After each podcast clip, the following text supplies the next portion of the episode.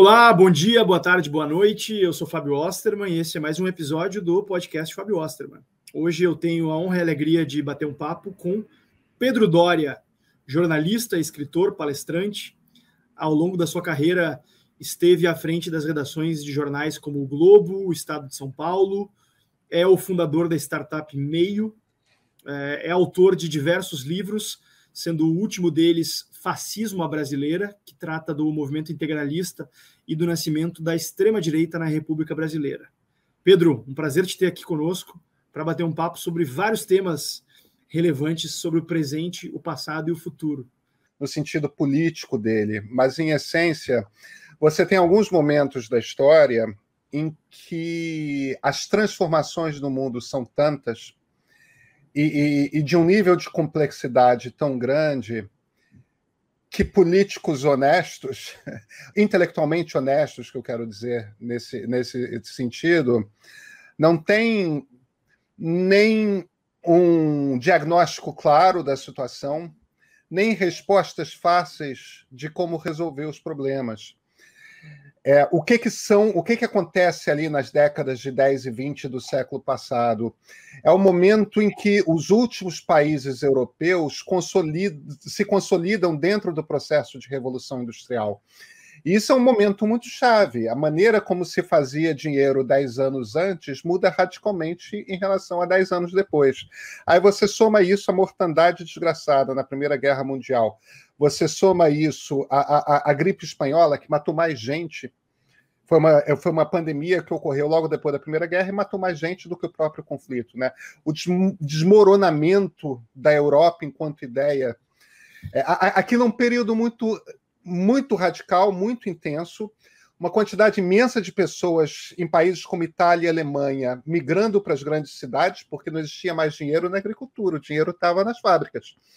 E aí, de repente, pessoas cujas famílias, gerações anteriores, é, é, haviam vivido do campo, tinham que ir para um chão de fábrica e aprender a trabalhar numa fábrica. Não tinha emprego para todo mundo. E, de repente, está morando numa cidade, né, que você não, mal conhece o vizinho, em apartamentos muito apertados. Você, aquilo começa a dar uma.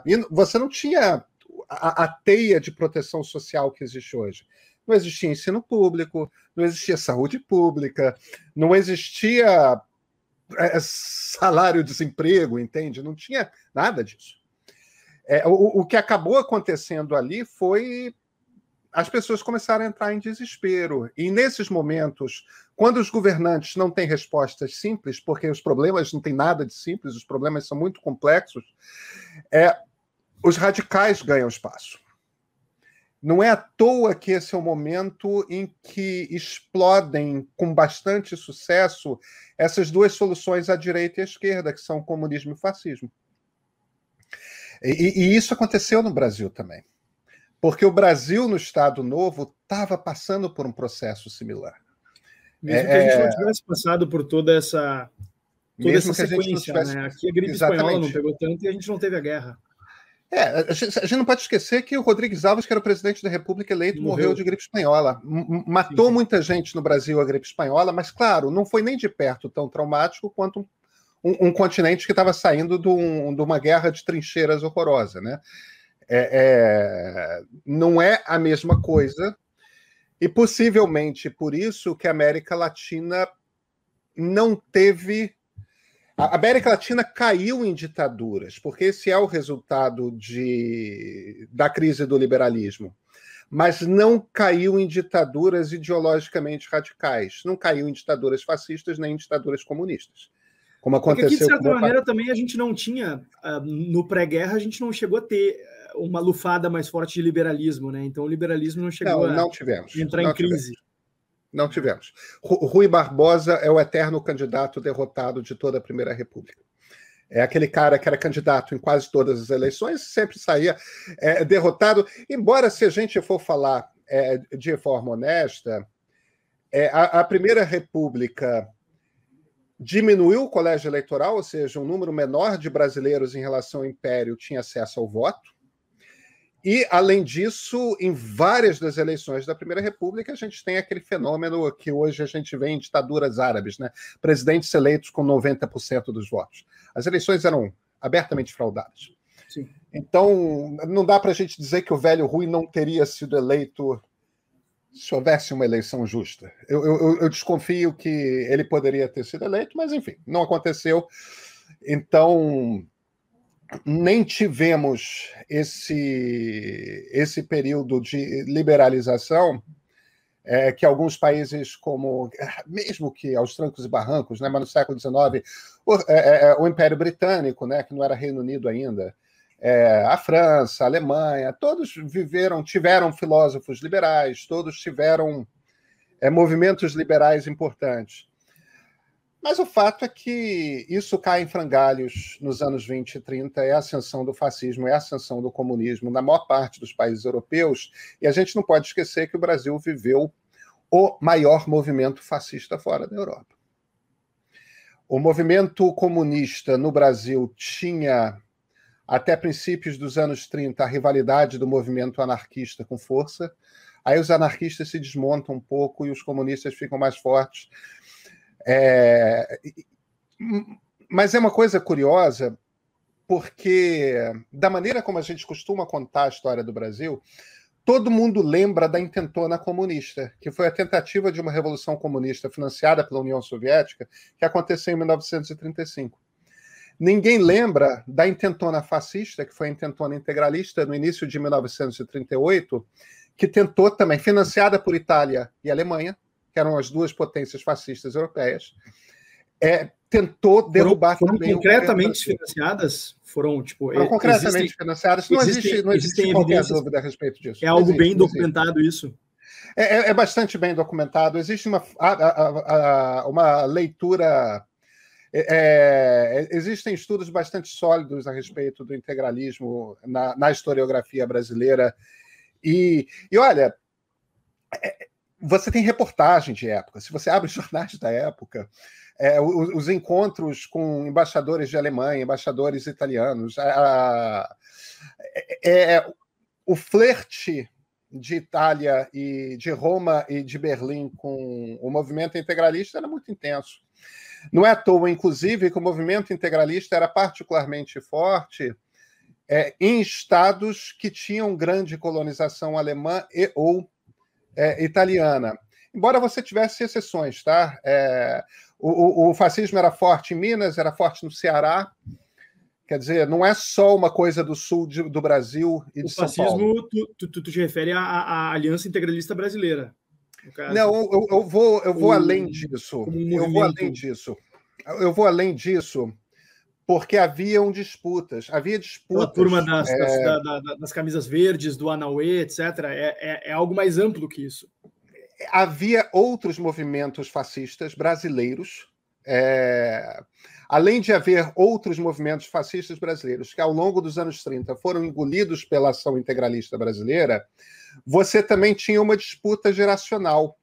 É, o, os homens mais velhos, descendentes de alemães, filhos ou alemães, e os homens mais velhos, descendentes de italianos, ou eles próprios nascidos na Itália, eles costumavam.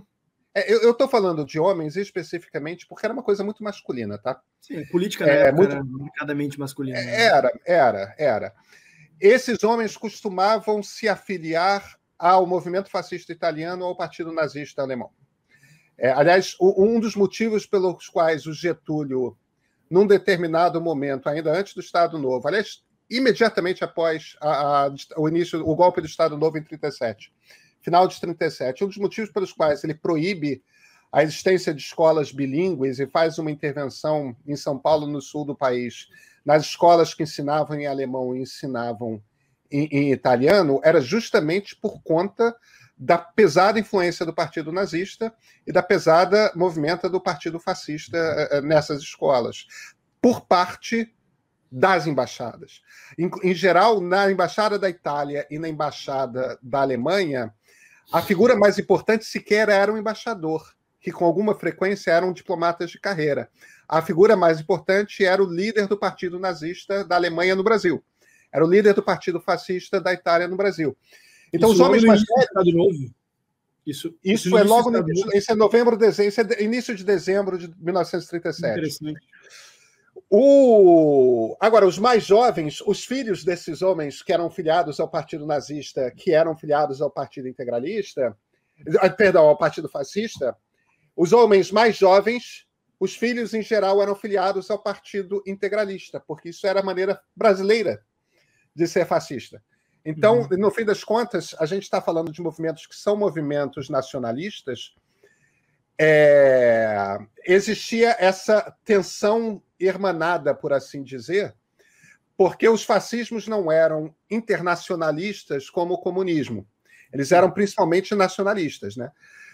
É, no entanto, você, você tinha essa coisa de, por um lado, havia um financiamento à ação integralista brasileira, por outro lado, havia uma disputa de quadros de, de, de, afiliação. E o corte era, em geral, geracional. Os mais velhos, que falavam mais italiano do que português, ou, ou mais alemão do que português, eram ligados às versões originais do, dos seus países, dos países dos seus pais, e os mais jovens, com até 30 anos, eram ligados a, a A e B.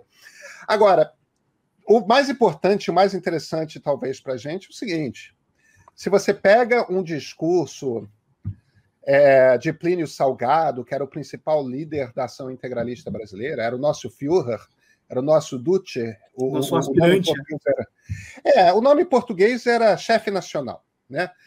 Se você pega os discursos dele naquela época e você pega o discurso que Jair Bolsonaro faz, a visão de Brasil, é a mesma, Fábio. É a mesma. É, é, é, é inacreditável. A gente, a gente só não chama Bolsonaro de fascista por pudores, porque, porque a visão é rigorosamente a mesma.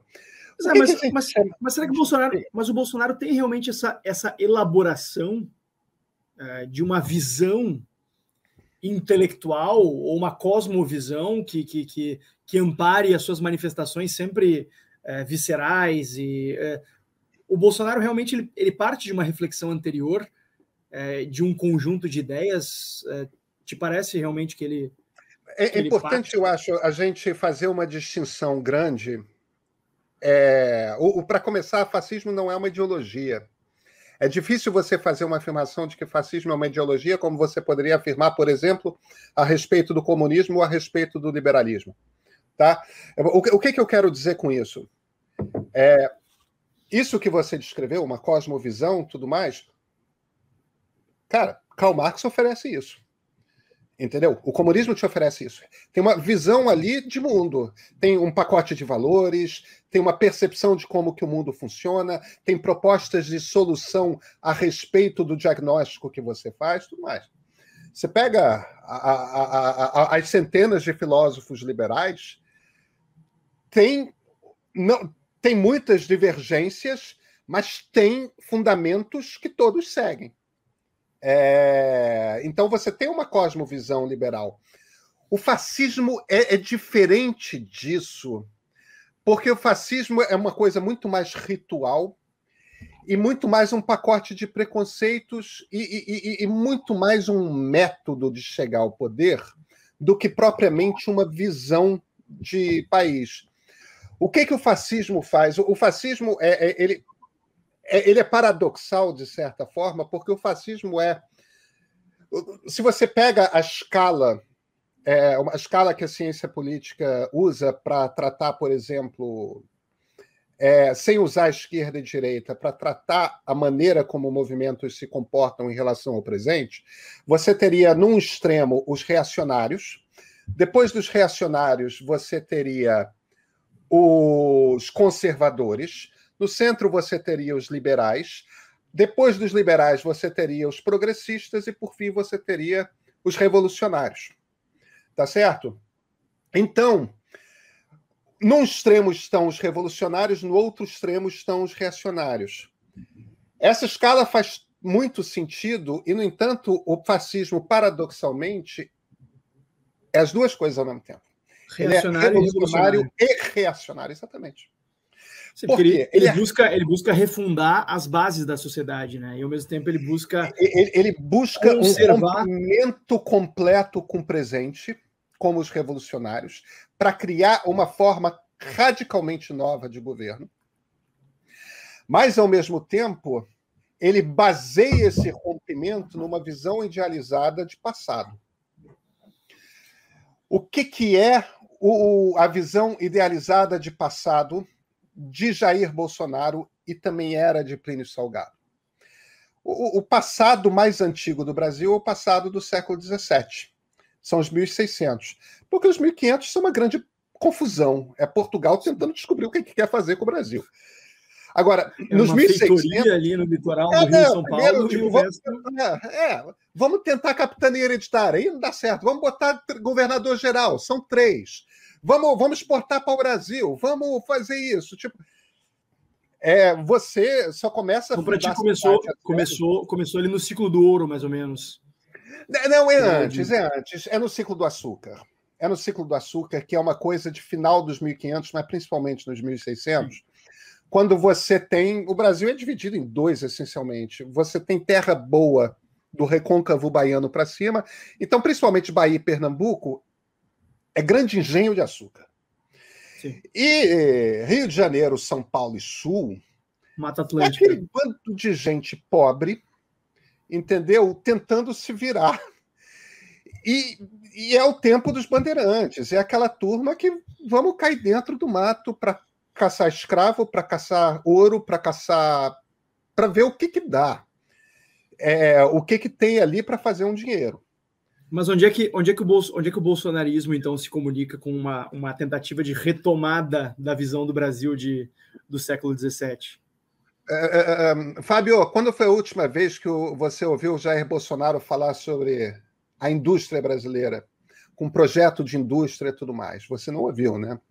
Não, Agora, não planos sobre o agronegócio você ouve toda hora, né? Elogios ao agronegócio você ouve toda hora. Tudo bem. Ou seja, a visão de business, a visão de dinheiro do Brasil de Jair Bolsonaro é agronegócio. Jair Bolsonaro tem fascínio por garimpo, desde garoto. Desde garoto. Ele, é, é, é ele tem, inclusive, processo como militar, porque ele largava o uniforme para ir garimpar se ele estava num lugar que tinha garimpo, para ver a sorte dele ali com. Ele tinha cuia, batéia, essas coisas todas. Ele vive defendendo o garimpeiro. Assim como a visão dele de mato é aquela coisa que tem que ser domada e convertida em riqueza imediatamente. Quer dizer, bota abaixo. Cara, o agronegócio é o business do, da cana-de-açúcar o garimpo é aquilo que os bandeirantes estavam todos procurando o tempo todo. A visão que ele tem de mato é a visão que o bandeirante tinha de mato. Vamos domar esse troço para fazer né?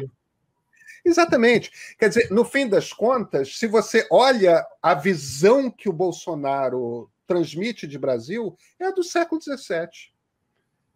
Entendeu? Ele, ele sequer chega em algo próximo do Império. Entendeu? É, ele é ele é pré-iluminista, ele é literalmente uma coisa anterior ao liberalismo.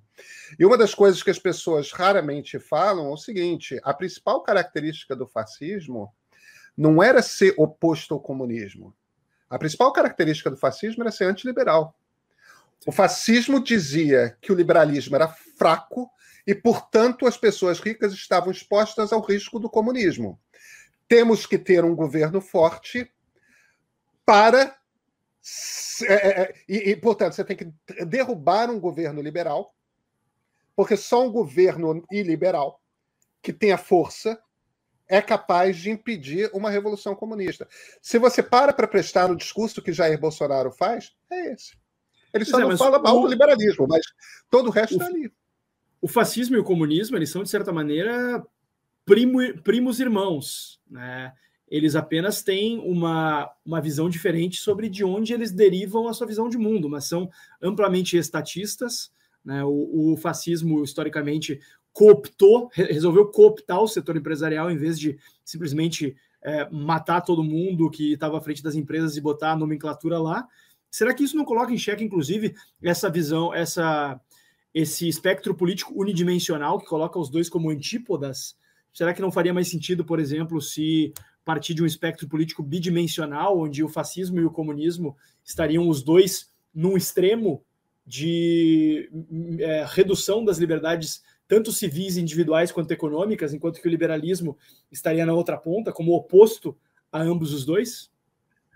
Olha, eu, eu, eu acho que fascismo e comunismo são radicalmente distintos, tá? Agora, é evidente que eles têm similaridades. É, dentre as similaridades são a tendência de você formar governos totalitários. Dentre as similaridades está no fato de ambos serem radicalmente antiliberais. É, então, nesse sentido, eles têm semelhanças. Agora, a partir daí, é, você tem muitas formas de você fazer ditadura. Você tem muitas formas de fazer estados que são radicalmente controladores é, da, da, da população. É, e que são absolutamente intolerantes à ideia de liberdades e direitos individuais. E, e, e eles são muito diferentes nesse sentido. É, mas sim, são totalitários e são antiliberais, e nisso eles são similares.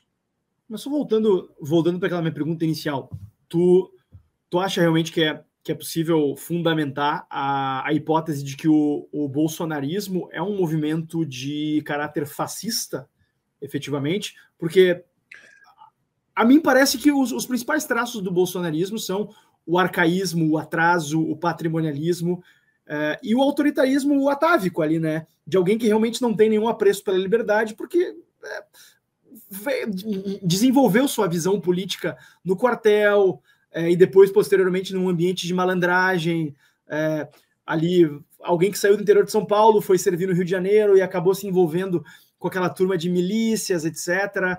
É, mas será Fábio, que a gente pode configurar isso como fascismo? Isso que eu queria entender da tua Fábio, vamos lá. Vamos lá. É, Longe primeiro, de mim, óbvio, essas... defender o Bolsonaro, né? Tu sabe muito bem que eu não estou achando que você esteja fazendo isso. Não tô achando mas é você... querendo, querendo entender a partir da tua percepção e problematizar isso. Não, também, né? não, não me passou pela cabeça que você estivesse defendendo o bolsonarismo. É, primeiro, todas as características que você deu são características de regimes fascistas. É, eles são patrimonialistas. Entendeu? Se você está é, alto no Estado, na estrutura do partido, num, numa nação fascista, você tem o Estado na sua mão. E você tem o direito de fazer com o Estado o que você quiser. Na verdade, o poder é, é distribuído de, de, de acordo com o seu lugar na hierarquia do partido. O poder e as posses. E a, e a estrutura do Estado está em função do partido. Tem uma estrutura mais patrimonialista do que a de um Estado fascista? É, porque é o Estado submetido a um partido. O partido e o Estado deixam de ter fronteiras, passam a ser a mesma coisa. É, é, chega ao ponto tal de que a bandeira nacional é substituída pela bandeira do partido. Na Itália, eles foram mais modestos, eles pegaram a bandeira tricolor e puseram no meio o fátio romano. Na Alemanha, eles simplesmente chutaram a bandeira imperial e puseram a bandeira do partido nazista. Quer dizer, Patrimonialismo é dado no Estado fascista. Autoritário, quanto mais autoritário, militarista, retrógrado, com uma visão profundamente primitiva de o que, que a nação é, é exatamente isso. O Mussolini queria que fosse feito um, um novo Império Romano. É, é, é, Wagner, é, o Hitler ficava delirando com Wagner e, e Vikings e, e tudo mais. Reich, né? os, os, dois primeiros Reichs teriam sido Roma Antiga Exatamente. e o Império Romano Germânico. Né? Então, todas essas características que você Mas e o bolsonarismo, deu... que, é, que é... Ele não quer reviver, obviamente, o Brasil ibérico ou o Brasil do... Uh, do sei, ele quer reviver o Brasil do século XVII. ele quer reviver os valores que ele vê no Brasil do século XVII. A mulher no seu lugar, a religião com um papel determinante de estabelecer com a moral da sociedade, entendeu? A mata que tem que ser dominada e convertida em riqueza de forma extrativista, essa coisa do agro que é muito mais importante do que a, a, a indústria. Quer dizer, que Bolsonaro é reacionário, eu tenho certeza de que não preciso te convencer, porque isso é dado na visão de valores que ele tem que nascem de uma, de uma maneira idealizada de ver o passado mais remoto que o país tem. Não é diferente da maneira como o reacionarismo dos fascistas italianos e alemães se dava. É, aliás, se a gente for para Francisco Franco, se a gente for para Antônio Salazar é, na Espanha e, e em Portugal, também não vai ser muito diferente. Então, a questão aí é se Bolsonaro é revolucionário também ou não. Você já leu o Felipe Martins falando sobre falando sobre a visão dele de o povo vai para as ruas e vai tomar o poder que pertence a ele e tudo mais? É, essa Quer retórica dizer, cara, olavista, né? Só existe na ciência política um movimento, um tipo de maneira ritual de fazer política que é simultaneamente reacionária e revolucionária. A gente pode ter o pudor de não chamar de fascista.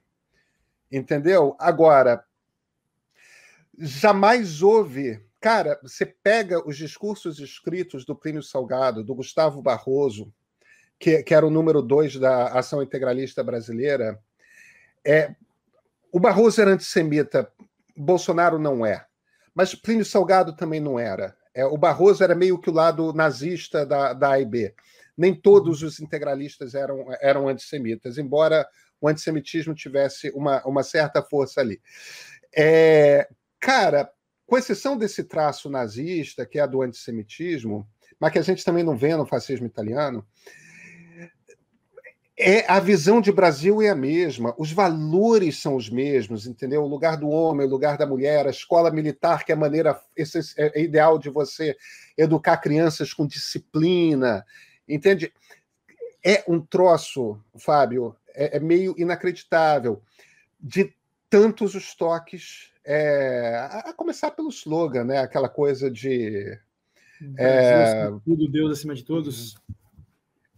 Brasil acima de tudo, enfim, esse negócio de Brasil Uber Alles é, é um negócio meio ah. realmente que a primeira vez que eu ouvi, assim, mas, mas, mas assim, uma coisa que, falt, que estaria faltando é, para o Bolsonaro concretizar esse ideal fascista, obviamente, é se concretizar a revolução e o golpe. Então, acho que tem alguma chance de ele conseguir concretizar isso no Brasil de hoje, um país de 215 milhões de habitantes, com uma sociedade civil é. vibrante, com uma imprensa ainda livre. Né? E tu acha que esse é o objetivo dele? É, vamos lá, eu não acredito numa revolução, não. É, é, é, bom a gente fazer a distinção entre golpe de Estado e revolução. É, uhum. Revolução vem de fora do Estado, revolução é aquilo que o Felipe Martins escreve, né? A Sim. população vai às ruas. A população mobilizada... indo a Brasília e depondo o Congresso. Isso, isso, isso. Revolução é o que aconteceu em, em 1917 na Rússia, em, em 1789 na França, né?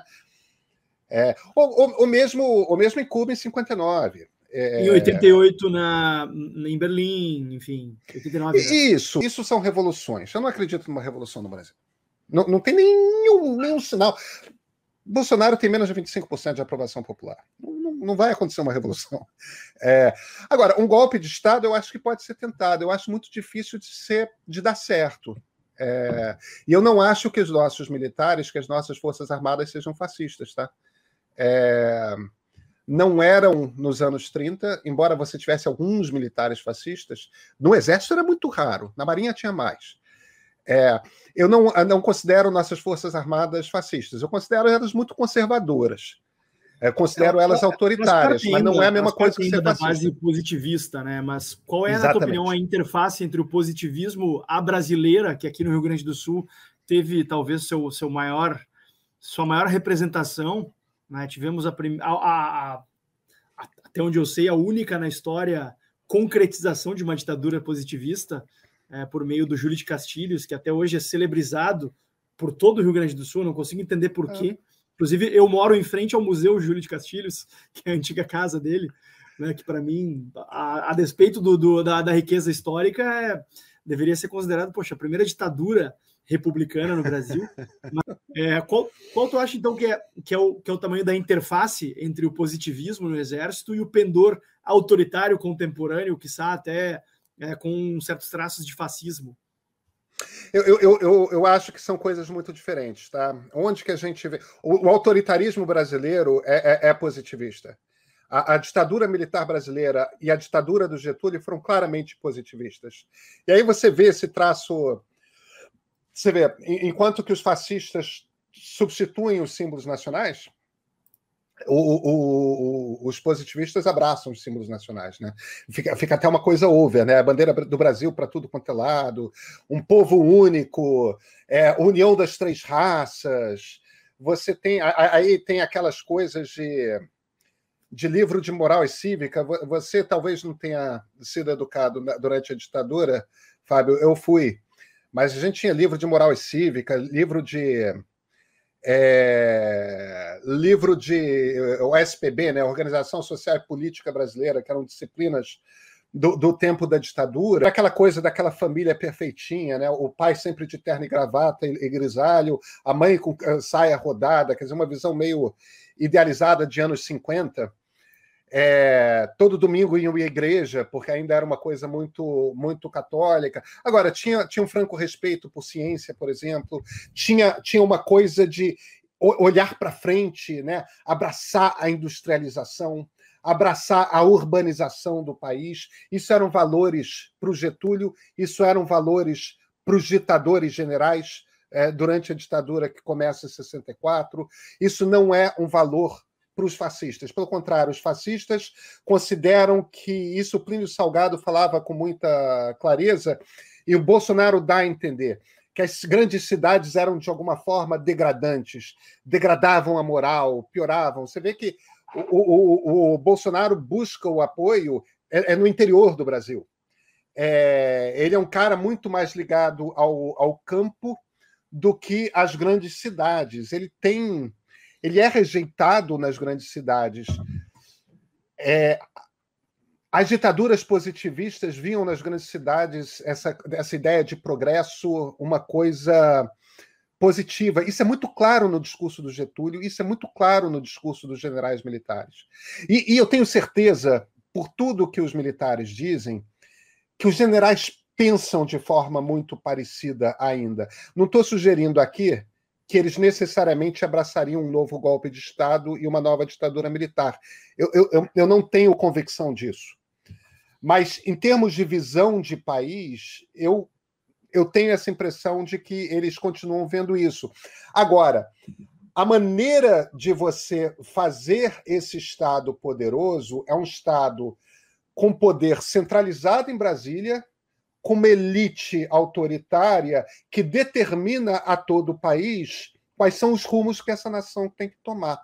E, novamente, se você vai para a ditadura do Getúlio, se você vai para a ditadura militar, você vê os mesmos traços. E é curioso porque a, a, ditadura do Getúlio, principalmente a partir do Estado Novo, ela vai ganhando nítidos traços de uma ditadura de esquerda, de forma alguma de uma esquerda marxista. Ela era profundamente anticomunista. É, mas de uma esquerda populista sindical. Enquanto que a ditadura do... também, né? Uma é desenvolvimentista, desenvolvimentista sim, sim. bastante forte, né? Mas veja que o nacional desenvolvimentismo é a visão econômica desse positivismo.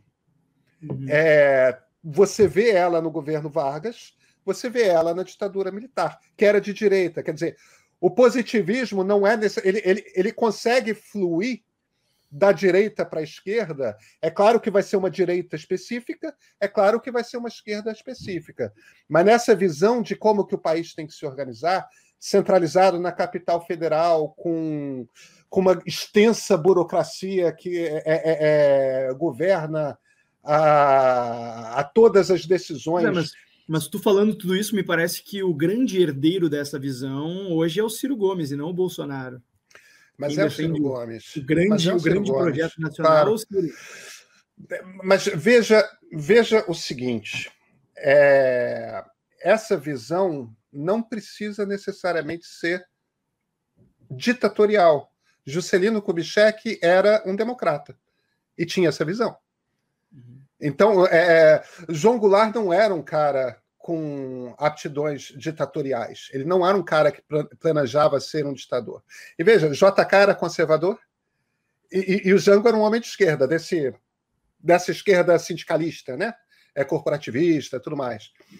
E tinham essa mesma visão de país. O, o positivismo está aí, é, muito claramente. E sim, o Ciro tem essa visão, mas os militares também têm.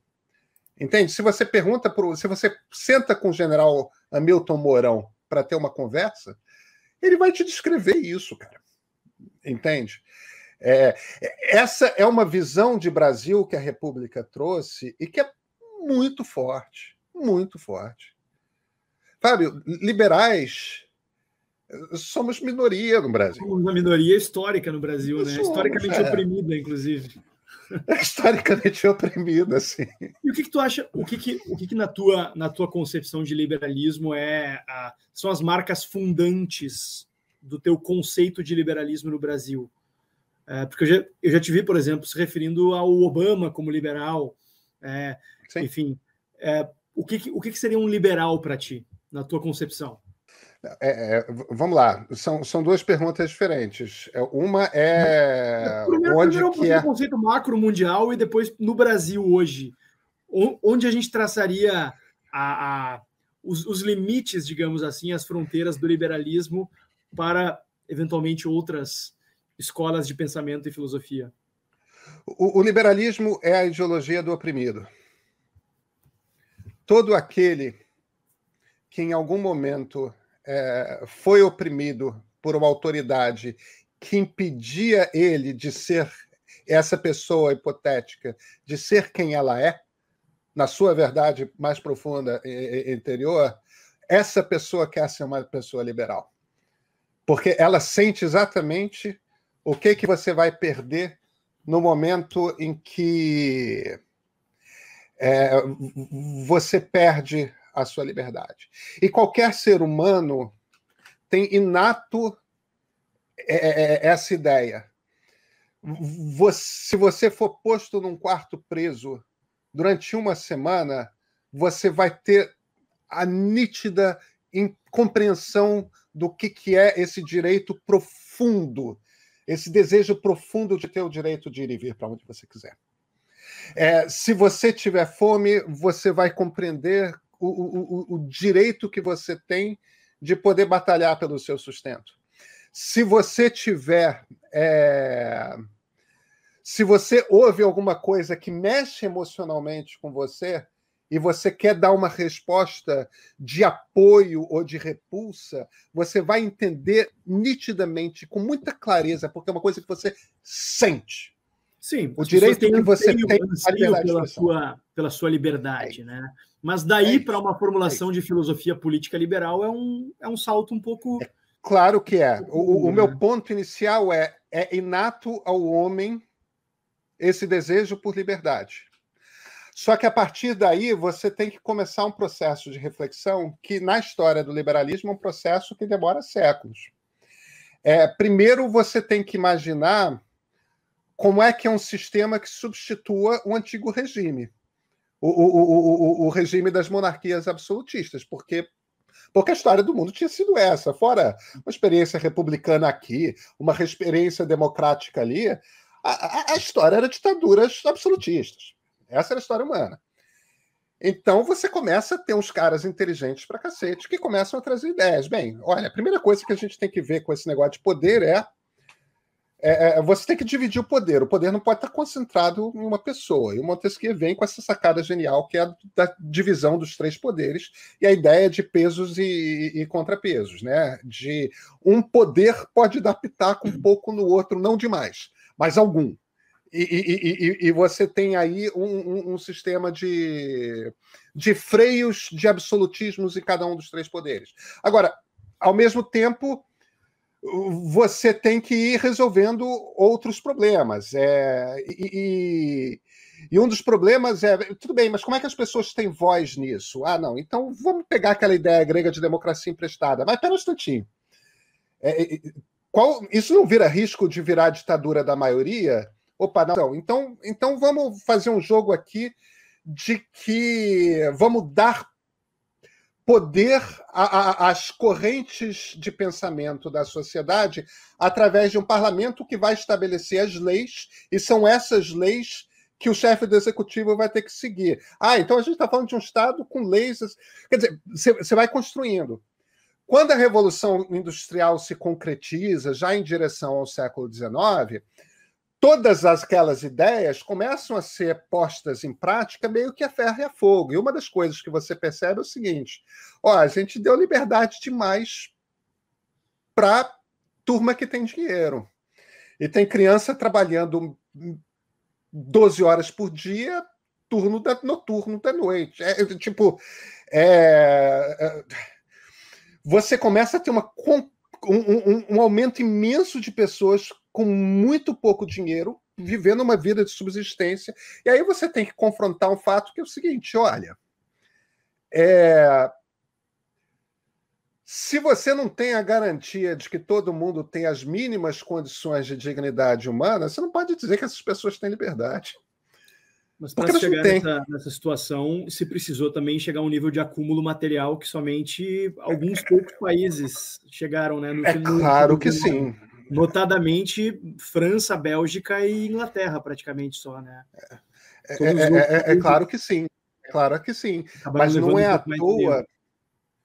Não é à toa que o cara que eu considero que é o fundador do, do liberalismo moderno, do liberalismo contemporâneo, que é o John Stuart Mill, é um inglês. Sim. Porque ele estava ali vendo. Entende? Foi o primeiro lugar onde se teve excedentes suficientes para, esse primeiro lugar, se criar uma. É claro que sim. É né? claro que sim. É claro que sim. E você tem um debate, e, e essa coisa do Mil é uma coisa tão importante, é, porque ele, ele, ele traz para o liberalismo, para o pensamento liberal, é, esse conceito que, que me parece essa ideia que me parece fundamental, que é você tem que dar uma garantia de dignidade a todas as pessoas. Então, você consegue ali entender para que serve o Estado. O Estado existe para que ninguém seja é, é, posto numa situação de indignidade. Agora, ainda assim, isso demora para pegar. E é só nos Estados Unidos dos anos 30 que você começa a ver políticas é, é, é, de tentar construir um Estado que garantem essa dignidade mínima ao cidadão. Nos Estados Unidos dos anos 30, isso vem com uma certa dose de autoritarismo. Eu tenho um baita respeito por Franklin Roosevelt, mas ele tinha um pendor autoritário que raros presidentes americanos puderam exercer. Agora, se você compara com todo o resto do mundo, poucos países eram tão democráticos quanto os Estados é verdade, Unidos. É verdade. Mesmo, Porque você sempre ele, tem que olhar um tempo. Aquele love que ele fez na Suprema Exatamente. Corte. Exatamente. Isso, poder, né? isso, isso. Porém, a gente sempre tem que comparar com o mundo, com o contexto do mundo. Você nunca pode olhar para um país apenas no seu contexto e, e, e, com os olhos modernos. Você tem que olhar como é que estão os outros países naquele momento. E se você olha a base que, uh, que o Roosevelt montou, você olha os Estados Unidos dos anos 50, cara, aquilo foi construído com coisas que chegam a GI Bill, que é o direito de todo pracinha que volta para os Estados Unidos a ter uma educação superior ou dinheiro para abrir o seu negócio. Sim, teve, Entende? teve uma formação que de um é... estado de bem-estar social ali, de Exatamente. um estado parador, assim como Exatamente. teve na, na Europa do pós-guerra uma, um, um, desenvolvimento ali, mas uh, a partir desse consenso social-democrata que surgiu ali, uh, eu não acho que o, o, desafio do liberalismo acaba sendo outro para os países que não passaram por esse processo antes, como é o caso do Brasil, eu, um processo de acumulação, eu, eu, é, mesmo acumulação primitiva ali, né, que a gente acabou é. tendo, mas que não, de certa maneira, não ficou por aqui. Eu, eu não chamaria o que aconteceu nos Estados Unidos de social-democrata. Tá? É, a social-democracia é um conceito europeu, não americano, e, e, e, é uma tentativa de fazer uma leitura democrática do marxismo. A, a social-democracia é, traz o. civiliza o marxismo. Traz a leitura do Marx da sociedade, mas se vira e fala: a gente não quer uma revolução. A gente quer ganhar no voto e, e, e, e, junto com. E dentro de uma democracia liberal, a gente quer trazer esses valores. Isso é social-democracia. É, isso não acontece nos Estados Unidos. FDR não é isso, Truman não é isso, Eisenhower não é isso, John Kennedy não é isso, Lyndon Johnson não é isso. Eles são sociais liberais. Eles são sociais liberais. Entendeu? Porque é uma leitura que tem uma ênfase na sociedade, sim, no bem-estar social, sim, mas os princípios seguem sendo liberais. Você, você não tem marxismo nos Estados Unidos com força. É, então, por isso só que eu questiono um pouco esse, esse termo. Eu já ouvi de muita gente no Brasil falando isso. Mas a gente tem que usar o, o, os, os, termos corretos, é, porque, cara, você não faz um país marxista com a, com a Constituição que os Estados Unidos têm. É, você consegue fazer uma social-democracia na Itália ou na Alemanha? Nos Estados Unidos não dá, porque o Estado nunca vai ter o, o, o, o tamanho necessário para uma social-democracia. Entendeu? Por, por maior que ele seja, mesmo o Estado do Roosevelt, mesmo o Estado do Johnson, que, que foram caras que pegaram pesado. Mesmo isso que Joe Biden está fazendo no, nos Estados Unidos, isso não vai fazer daquele país marxista. É, agora, existe uma coisa que é o social-liberalismo, entendeu? Que é uma coisa que no, o mil não era, mas que nasce a partir do mil, que está no Keynes, é... e evidentemente não está em outras leituras. No fim das contas, quando você pega cada escola de liberalismo, você tem que olhar para as condições em que aquela escola nasceu. É, a, a, gente como, como Adam Smith. Como é que tu separa, como é que separa a, as escolas do liberalismo? Seria social liberalismo e liberalismo clássico? Eu, eu, eu, eu, eu acho. É... Eu acho, eu acho que não dá para falar de um liberalismo clássico, entendeu?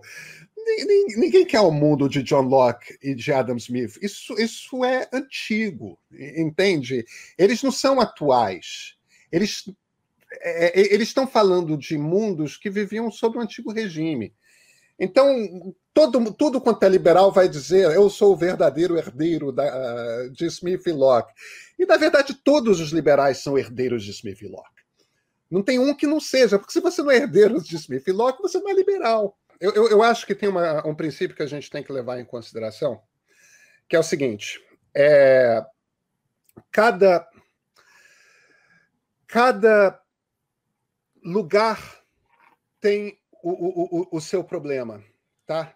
E, e, a sua visão de liberalismo vai nascer muito em função do país em que você está.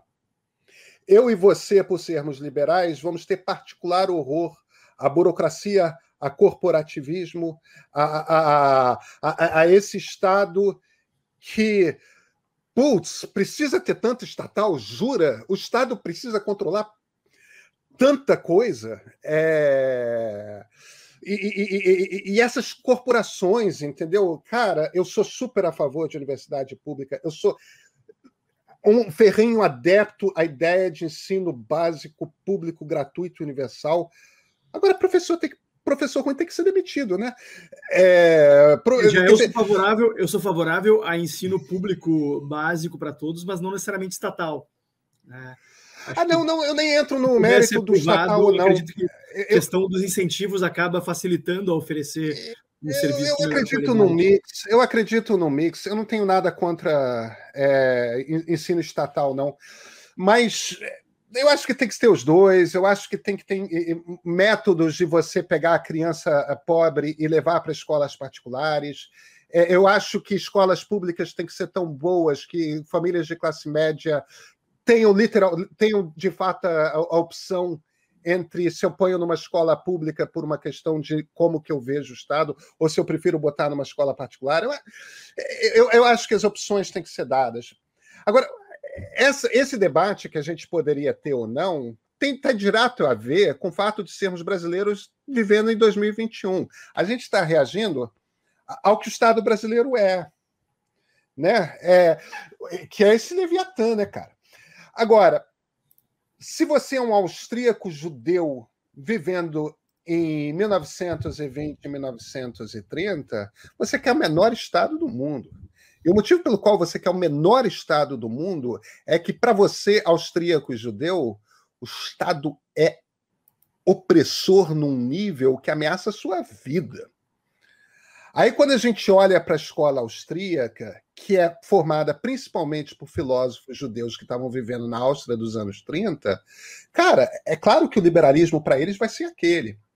A gente só não pode olhar para o trabalho que aqueles filósofos e economistas faziam e as ideias que aqueles filósofos e economistas tinham e descolar do contexto em que eles viviam, que não é o nosso contexto, que não é o contexto de quase nenhum país do mundo hoje.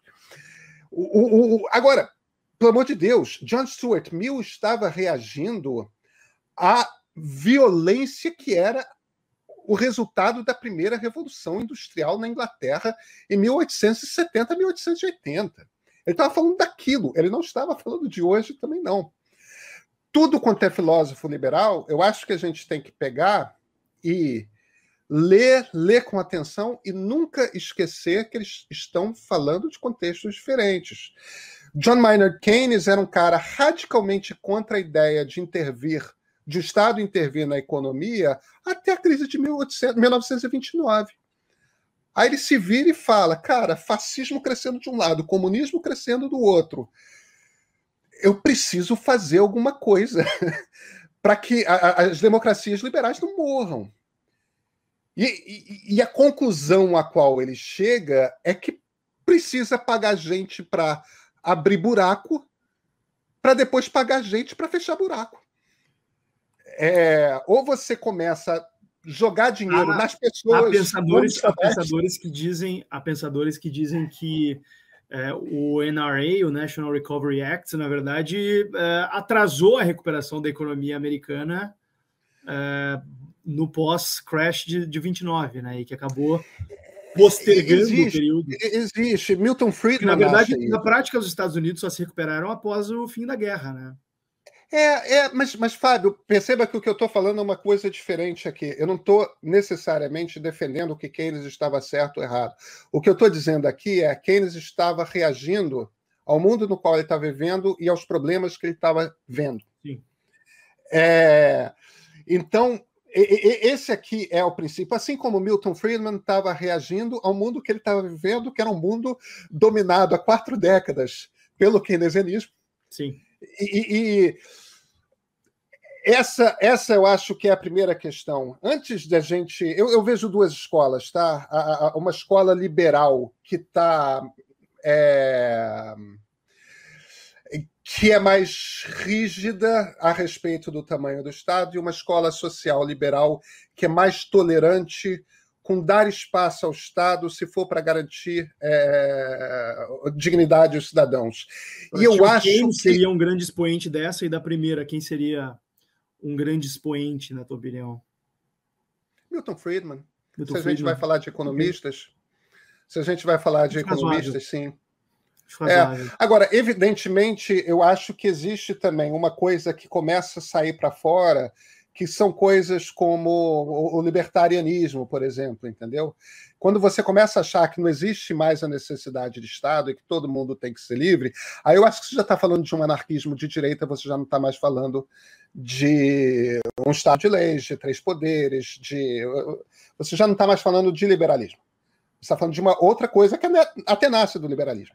É, mas o, tá? mas o, o, Hayek, o Hayek, por exemplo, diferentemente do Friedman e do, e do Mises, que eram o que, chama, o que se chama, se a chamar de minarquistas, né, que defendem, defendiam um Estado mínimo, um Estado menor, o Hayek estabelecia uma, uma, uma visão um pouco mais ampla, assim, né, no sentido de, digamos assim, não vamos estabelecer uma meta é, para a redução do tamanho do Estado, mas quando a gente atingir ela, a gente dobra a meta, digamos assim, que a gente não precisaria é, ter uma uma visão de chegada, mas sim que a gente deveria estar tá avançando rumo à redução do, do tamanho do Estado e da coerção. Será que a gente deve retirar ele da tra tradição liberal por causa disso?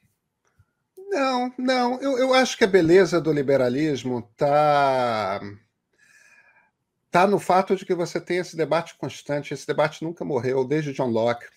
Você não tem um filósofo, você não tem um Marx que é aquela coisa fundadora Sim, e a partir profeta, de Marx né? tudo não, nasce. Não, não, é, exatamente, é, é, é, um debate. O liberalismo é um debate.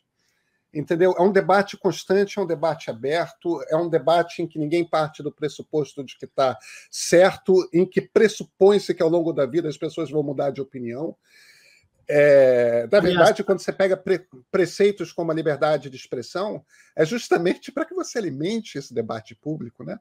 É, sobre esse tema, só para te deixar bem claro, é importantíssimo que tu, inclusive, aproveite esse espaço para recomendar todos os livros que tu acha importante para o pessoal compreender melhor, porque a gente bota todas as referências bibliográficas na descrição dos episódios e eu aproveito para fazer a primeira recomendação aqui sobre esse debate riquíssimo a respeito da formação e gênese do liberalismo e o seu contexto atual, que é o chamado da tribo, do Mário Vargas Llosa, que eu imagino que tu já tenha, tu já tenha lido. É, eu, eu, eu, gosto e, e, eu certamente recomendaria a, a, trilogia sobre os valores burgueses da Deidre McCloskey, que é uma que é uma professora da Universidade de Chicago. É, eu eu acho que ela faz uma história muito elegante de como que nascem os valores dentro da sociedade, sabe, os valores do liberalismo dentro da sociedade. É, e, e é um grande elogio à classe média que os marxistas chamam de burguesia, mas, mas que é. Eu. Não só por eu ser uma pessoa de classe média, eu, eu acho que esse é o país ideal, sabe? Um país que tem uma imensa classe média. É, formada por pessoas com toda sorte de, de profissão e, e, que compreendam. Eu, eu, gosto dessa ideia desses desses valores que nascem de uma classe social que, por essência, tem o que perder. Você sabe que você depende do seu próprio esforço. É, você sabe o quanto que um Estado pode te atrapalhar, mas você sabe também o quanto que um Estado pode te ajudar. E, e, e, e se você, a partir desses valores, compreende que num Estado em que todos os cidadãos são iguais perante a lei, é, você terá a certeza de que uma injustiça não vai ser cometida com você, você vai ser liberal. Eu acho que o grande problema do Brasil, o motivo pelo qual o Brasil não é um país extensamente liberal, é que os países tendem a ser mais liberais conforme aumenta a sua classe média. Quer dizer, a, a desigualdade no Brasil é o grande empecilho para que nós nos tornemos um país mais liberal. Pedro, a gente falou muito sobre conceitos, né, sobre liberalismo, fascismo, mas eu queria virar um pouco a nossa conversa é, para um dos pontos principais aqui pelos quais eu te chamei para a gente bater esse papo é, e começar falando sobre o tema imprensa a partir de uma experiência peculiar que eu sei que o teu ofício de jornalista te levou. Quer dizer, então, que tu foste observador internacional nas eleições venezuelanas? Fui. É isso? Foi o, o, o que aconteceu. Isso foi a eleição de 2011, que foi a última eleição, é, é, a última eleição do Hugo Chávez para a presidência. É, o, o que aconteceu é o seguinte. A... Que ele venceu do Capriles, né? Que ele venceu do Henrique Capriles, exatamente. O que aconteceu foi o seguinte: o. Aliás, foi 2012, né? Esse... Foi 2012, foi 2012, talvez. Uhum. É, o, o, olha, em essência, o regime venezuelano não tinha fechado tanto quanto está fechado hoje, mas já não era mais um regime tranquilo, é, não era mais algo que a gente podia chamar de uma democracia liberal talvez, para usar a terminologia é, mais contemporânea, já fosse uma democracia iliberal. Hoje eu chamaria de uma ditadura mesmo, é, mas ali ainda estava numa, numa fase de transição. Só que imprensa ainda era, já era uma. A, a, a liberdade de imprensa na Venezuela já era profundamente é, deteriorada. Existia uma perseguição clara do regime, do governo, aos veículos mais tradicionais. Existia... É, eles haviam recém caçado a concessão da R, R, RNC-TV, né? A, a... exatamente. exatamente. De televisão. Exatamente. É, então, o que aconteceu foi o Sindicato dos Jornalistas na Venezuela é, convidou um jornalista de cada país da América do Sul para que fossem guiados por membros do Sindicato dos Jornalistas é, ao, ao, ao redor dos principais pontos de votação em Caracas, então, eles fizeram uma coisa bastante interessante. É, por um lado, a gente, evidentemente, tinha total liberdade de escrever sobre o pleito, escrever sobre, sobre a eleição, mas eles nos levaram para conhecer e conversar com os diversos líderes da mesa, que eram um consolidado de grupos de oposição de todas as cores, tá? da esquerda à, à direita, todos, evidentemente, dentro do espectro democrático. É, e conversamos também com, com membros do, do, do, Conselho Nacional Eleitoral, que seria o equivalente ao TSE de lá, uhum. e, e, evidentemente, fomos a passeatas, tanto do Capriles quanto do Chaves. A gente fez uma longa conversa com o próprio Capriles. Tentamos conversas com gente do PSUV, que é o Partido Socialista Venezuelano, não conseguimos. Partido é, ou do partido do Chávez e do Maduro. E, por fim, no dia da eleição, é, cada um de nós jornalistas teve o direito a um carro com motorista, que era um, também um bom guia, para nos levar onde quiséssemos no dia da eleição. É, eu e uma amiga, uma jornalista colombiana, escolhemos ir para Petare, que é a maior favela Pedro, a gente falou muito sobre conceitos, né, sobre liberalismo, fascismo, mas eu queria virar um pouco a nossa conversa é, para um dos pontos principais aqui pelos quais eu te chamei para a gente bater esse papo é, e começar falando sobre o tema imprensa a partir de uma experiência peculiar que eu sei que o teu ofício de jornalista te levou. Quer dizer, então, que tu foste observador internacional nas eleições venezuelanas?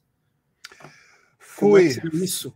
Foi o, o, o que aconteceu. Isso foi a eleição de 2011, que foi a última eleição, é, é, a última eleição do Hugo Chávez para a presidência.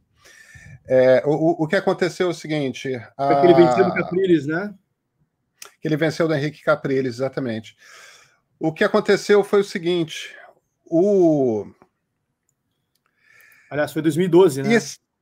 Foi 2012, foi 2012, talvez. Uhum. É, o, o, olha, em essência, o regime venezuelano não tinha fechado tanto quanto está fechado hoje, mas já não era mais um regime tranquilo. É, não era mais algo que a gente podia chamar de uma democracia liberal talvez, para usar a terminologia é, mais contemporânea, já fosse uma democracia iliberal. Hoje eu chamaria de uma ditadura mesmo, é, mas ali ainda estava numa, numa fase de transição. Só que imprensa ainda era, já era uma. A, a, a liberdade de imprensa na Venezuela já era profundamente é, deteriorada. Existia uma perseguição clara do regime, do governo, aos veículos mais tradicionais. Existia... É, eles haviam recém caçado a concessão da R, R, RNC-TV, né? A, a... exatamente. exatamente. De televisão. Exatamente. É, então, o que aconteceu foi o Sindicato dos Jornalistas na Venezuela é, convidou um jornalista de cada país da América do Sul para que fossem guiados por membros do Sindicato dos Jornalistas é, ao, ao, ao redor dos principais pontos de votação em Caracas.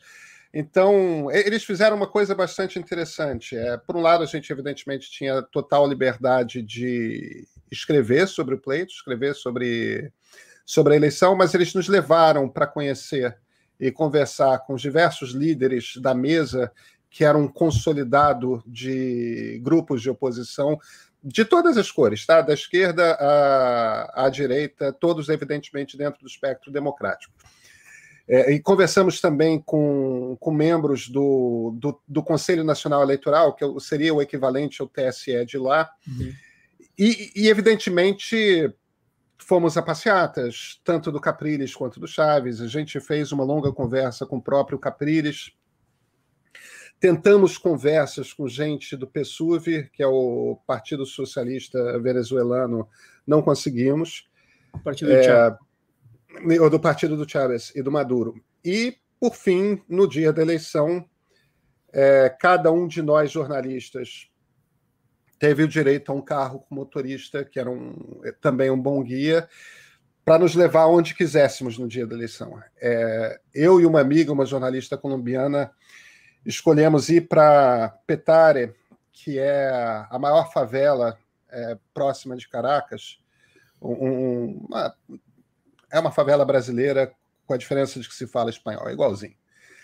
E, e ali eu, eu, eu assisti coisas que, que são inacreditáveis. É, eu já tinha estudado sobre voto de cabresto, eu nunca tinha visto voto de cabresto. O tu sistema eleitoral. Eleições, tu nunca tinha acompanhado eleições de perto aqui no Brasil? Ou tu já Cara, chegou a acompanhar alguma. Sim, mas, Fábio, não é a mesma coisa. Não é. Não é a mesma coisa. Não é a mesma coisa. É, você chega numa. Isso você vê logo na primeira sessão eleitoral. A gente. o voto eletrônico, a gente chegou lá. É, eu e a Cata, que era essa minha amiga, nós chegamos na primeira sessão eleitoral em Petare, observadores dos partidos, normal, na sessão eleitoral, com a diferença de que o observador do PSUV ficava na urna. Não era tipo um chefe de mesa, ficava na urna. Ficava do lado, olhando é. a forma como as pessoas estavam votando. Exatamente. E, e, com a camisa do pessoa. Quer dizer, o cara sequer. Não havia nenhum tipo de disfarce. Eu olhei para aquilo assim, meio espantado, eu perguntei para o presidente de mesa o que, que aquele cara está fazendo ali. E as pessoas indo votar, né? É, é igualzinho uma eleição brasileira. O sujeito chega, apresenta o título, o, o, o mesário anota, ele assina ali a, a, a folha recebe um recibozinho e vai votar igualzinho, com a diferença de que tem alguém que é afiliado ao partido do presidente da República do lado da urna vendo o que, que você está apertando. E que possivelmente é alguém da comunidade. Né? É alguém que é alguém conhecido das pessoas, e independentemente de ser conhecido, é alguém que está uniformizado. Eu olhei para aquilo na primeira sessão, um certo constrangimento. Eu, eu olhando para a Cata, que era colombiana, ela olhando para mim e ela estranhando tanto quanto eu, e todo mundo achando meio normal, inclusive o nosso guia. A gente voltou para o carro e fomos para uma outra sessão. Mesma coisa. Na terceira sessão, e eu estava com um crachá, que era um crachá que ocupava. Era um crachá enorme, que ocupava metade do meu tronco. Uma folha enorme plastificada em que estava ali muito claro, periodista. Quer dizer, uhum. eu sou um jornalista internacional devidamente identificado. Quando eu chego na terceira sessão eleitoral, a mesma coisa está acontecendo, eu saquei meu celular e comecei a filmar. Tendo a certeza de que eu ia ser interceptado tudo mais. Nada aconteceu comigo. Era tão normal. A, a coisa era tão normalizada que o guia que foi contratado pelo Sindicato dos Jornalistas não percebeu que aquilo era irregular. O presidente, os fiscais dos outros partidos não percebiam aquilo. Chegou a publicar irregular. isso em alguma reportagem? Em alguma foi publicado, foi publicado. Esse vídeo foi publicado no site do Jornal Globo, ainda está lá. Se, é... puder, se, se, tu puder me mandar o link ou referências de como a gente conseguiu, consegue o link. Vou, vou, vou, é vou procurar. Interessante. É... Vou procurar Vamos ver se o, o, a busca do site eh, revela. Uhum. Mas tudo bem.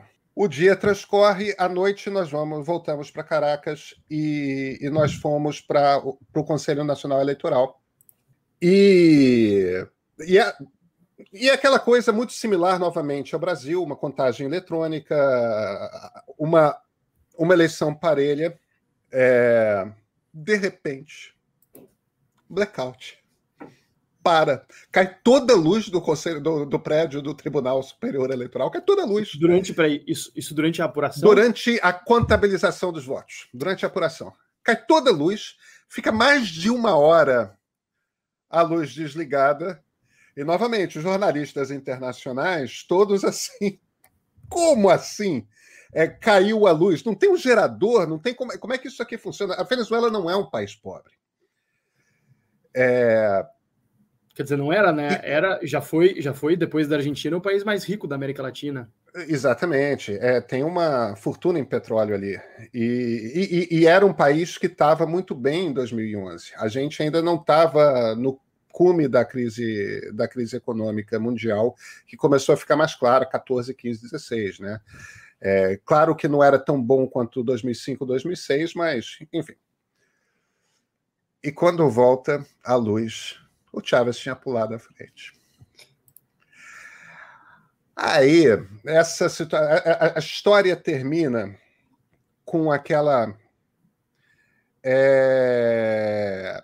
Entramos no carro terminando a contabilidade e, e, e fomos para fazer a cobertura da, da coletiva do Capriles de encerramento, é, de reconhecimento de derrota, tudo mais, porque nós não éramos convidados. O, o normal seria irmos cobrir a do vencedor, mas, mas não conseguimos nos credenciar, porque afinal de contas éramos membros do imperialismo, sei lá de onde. Né? É... Brasileiro, que na época era o imperialismo. É, naturalmente. O imperialismo amigo, né? Só que como, como, o PT, que era o é. imperialismo é. amigo, tinha uma retórica contra a imprensa, vocês eram da imprensa golpista, né?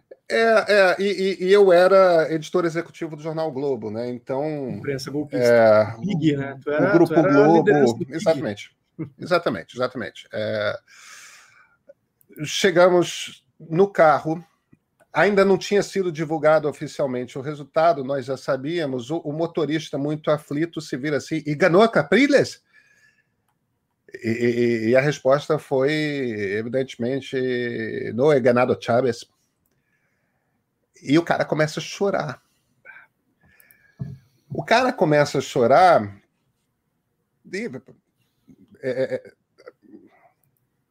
era um motorista, era um motorista pobre que a gente já sabia que morava em Petare. E imaginei que talvez estivesse muito envolvido com a eleição, tudo mais. Quando ele se recupera, a gente meio começa a consolá-lo, tal. Não era propriamente uma entrevista, era não, mas tudo bem. É... daqui a pouco tem outra eleição. E, e aí ele se virou, não, vocês não estão entendendo. Minha filha vai agora para o ensino médio. Existem duas escolas que ela pode ir. Uma é boa, e se ela, se ela fizer a escola boa, as duas escolas públicas. Se ela fizer a escola boa, ela consegue entrar na universidade. Mas se ela for para a escola ruim, ela não vai conseguir entrar na universidade. Todo mundo sabe que eu sou da oposição. Minha filha não vai para a escola boa porque o Chaves ganhou. E, e, quem controla as matrículas é o pessoal do PSUV que vocês viram lá em Petare. Quer dizer, para a vida daquele homem, que é um homem pobre, aquela eleição era a decisão da vida da filha dele, que atendia a uma escola pública.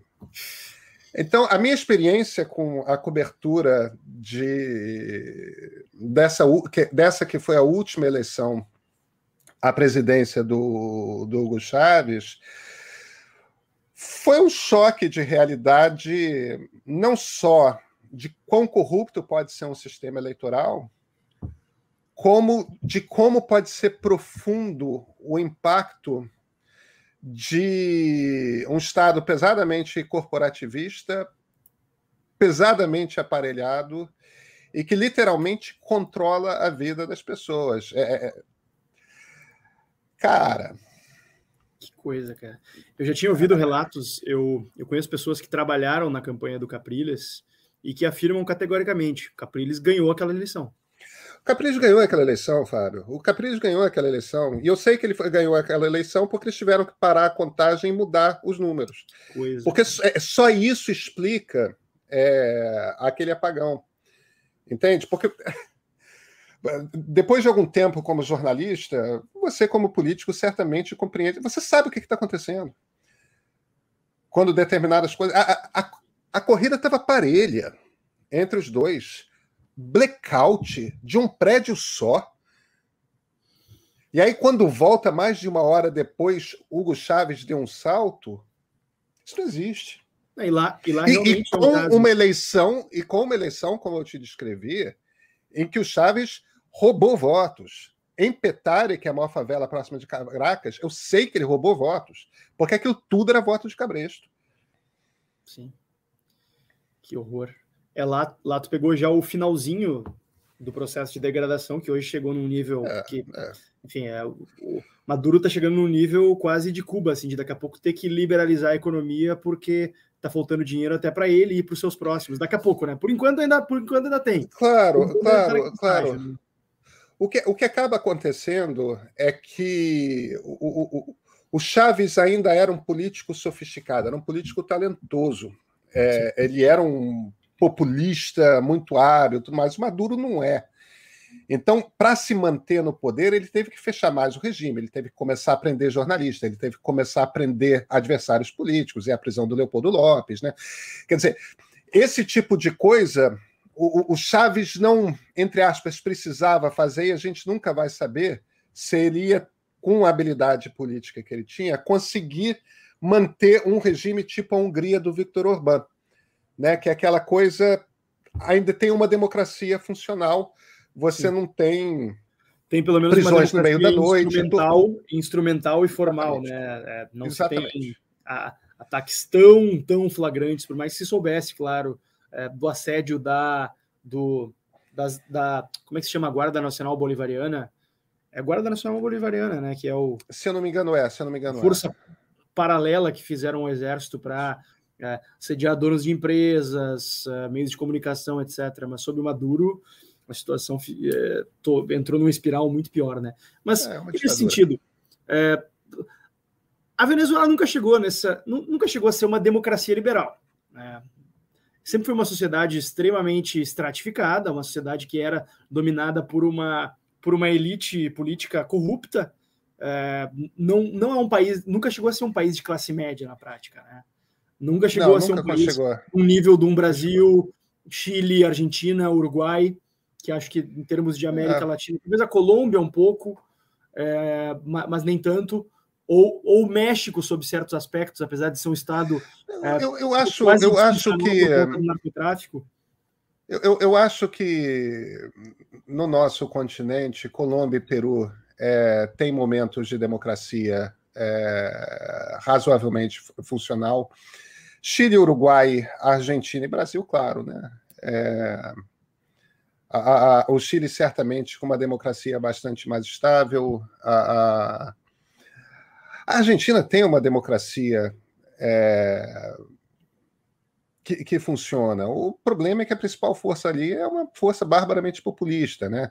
Mas isso a deformação mais do sistema político do que da democracia. Sim, sim. Eu, eu, não diria que a, é, a Argentina é, mas, tem. Mas tô é, de certa maneira, também resultado da, da falta de instituições liberais que garantam uma claro. participação, claro. garantam uma livre, livre associação, mas, mas na Argentina ainda se tem liberdade de expressão, se tem a possibilidade claro, de. Não, não há indícios contundentes de fraudes em larga escala, né? Acho que são caracteres não. desses quatro países que acho que estão num degrau acima é, da democracia, em termos de democracia, mas ainda muito longe, obviamente, das democracias institucionalizadas é, mundo afora. Mas é, tu assistiu ali em loco um ato de legitimação de uma ditadura.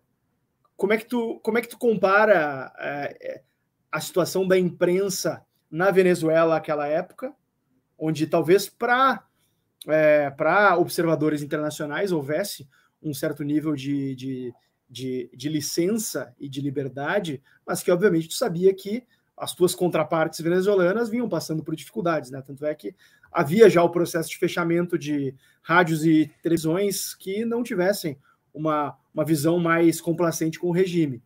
Uh, no Brasil, quais as chances de acontecer algo assim no médio prazo? Eu não vou dizer nem, no curto prazo, porque obviamente não tem chances, né? Mas como tu vê as possibilidades de acontecer isso no Brasil no médio prazo? E o que, que teria que acontecer para um país tão grande como o Brasil passar por um processo de deterioração similar ao da Venezuela ou até o da Hungria, como tu mencionaste? Porque acho que é razoável dizer que a gente não está nem perto disso hoje ainda, né? Não, a gente não está nem perto disso. É, mesmo, e eu estou falando, e eu não estou nem falando da Venezuela hoje, eu estou falando da Venezuela de Hugo Chávez.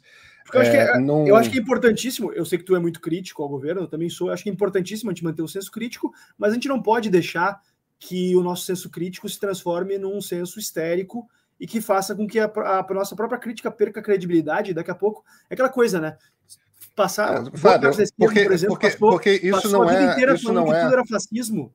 Boa parte da esquerda passou, passou 20 claro. anos falando que tudo era fascismo, daí chegou um governo claro. com caracteres fascistas e agora a população não leva a sério.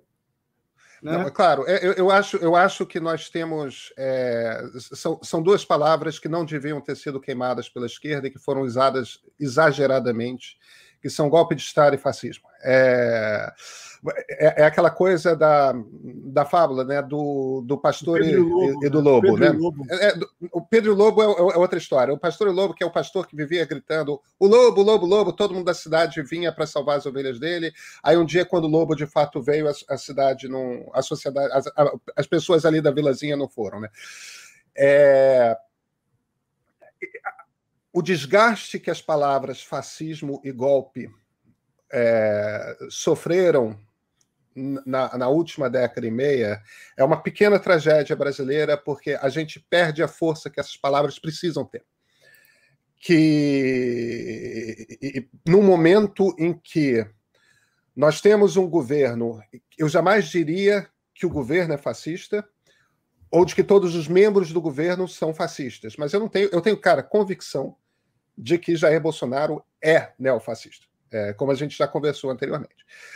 O, o problema é que quando aparece um cara que é a coisa, você não tem a palavra. Você não tem a força da palavra. Fernando Henrique foi chamado de fascista. Porque banalizou, é, né? Porque banalizou. Porque banalizou. banalizou. E a golpe gente tem um presidente da, da República. O impeachment da Dilma foi, golpe tratado como, foi tratado como golpe. É. Exatamente. Exatamente. E aí, quando vier um é... golpe, qual é que vai ser a credibilidade? Exatamente. É, então, o, o desgaste dessas palavras é terrível. Agora, eu sou jornalista e, e, eu escrevo com plena liberdade. Eu escrevo com plena liberdade. Eu escrevo o que eu quero. É, não, eu não sinto.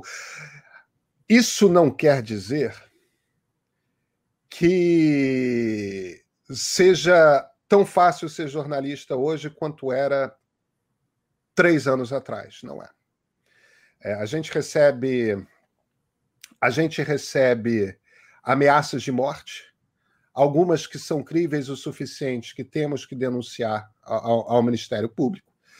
É, alguns de nós têm endereços e fotografia de frente de casa divulgados, é, dados sobre escola de filho. É, quer dizer, existe um tipo de agressão por parte do governo a jornalistas, principalmente a jornalistas conhecidos, que não é que não existisse no Brasil, existia no interior do Brasil, mas jornalistas de grandes veículos em grandes cidades não sofriam este tipo de assédio.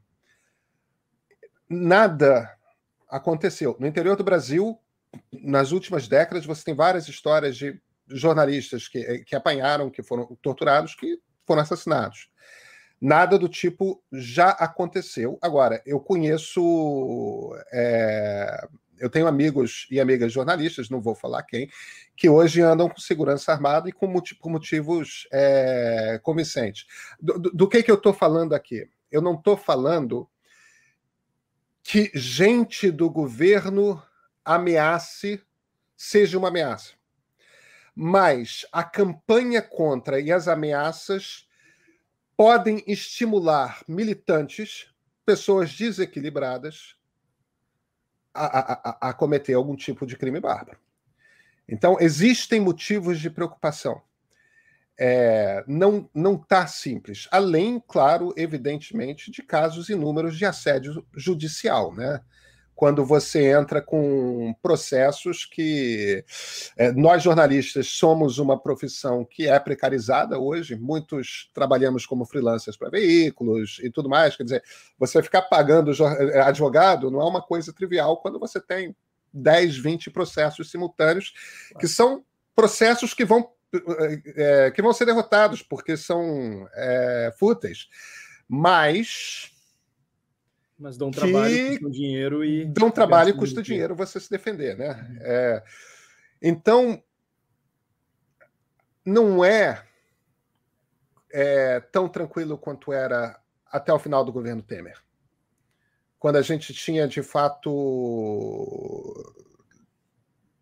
é, tranquilidade para exercer a profissão. Você criticar o governo não era não era uma coisa sobre a qual você piscasse os olhos para. É claro que tem gente que fica intimidada é, hoje, mas Sim, oficialmente em relação ao governo é só essa manipulação populista que o, o, o governo faz e, e, evidentemente esse assédio judicial por parte de é, por parte de políticos. Ainda assim, não é nada perto do que eu vi na Venezuela em 2011 e 2012. Sim.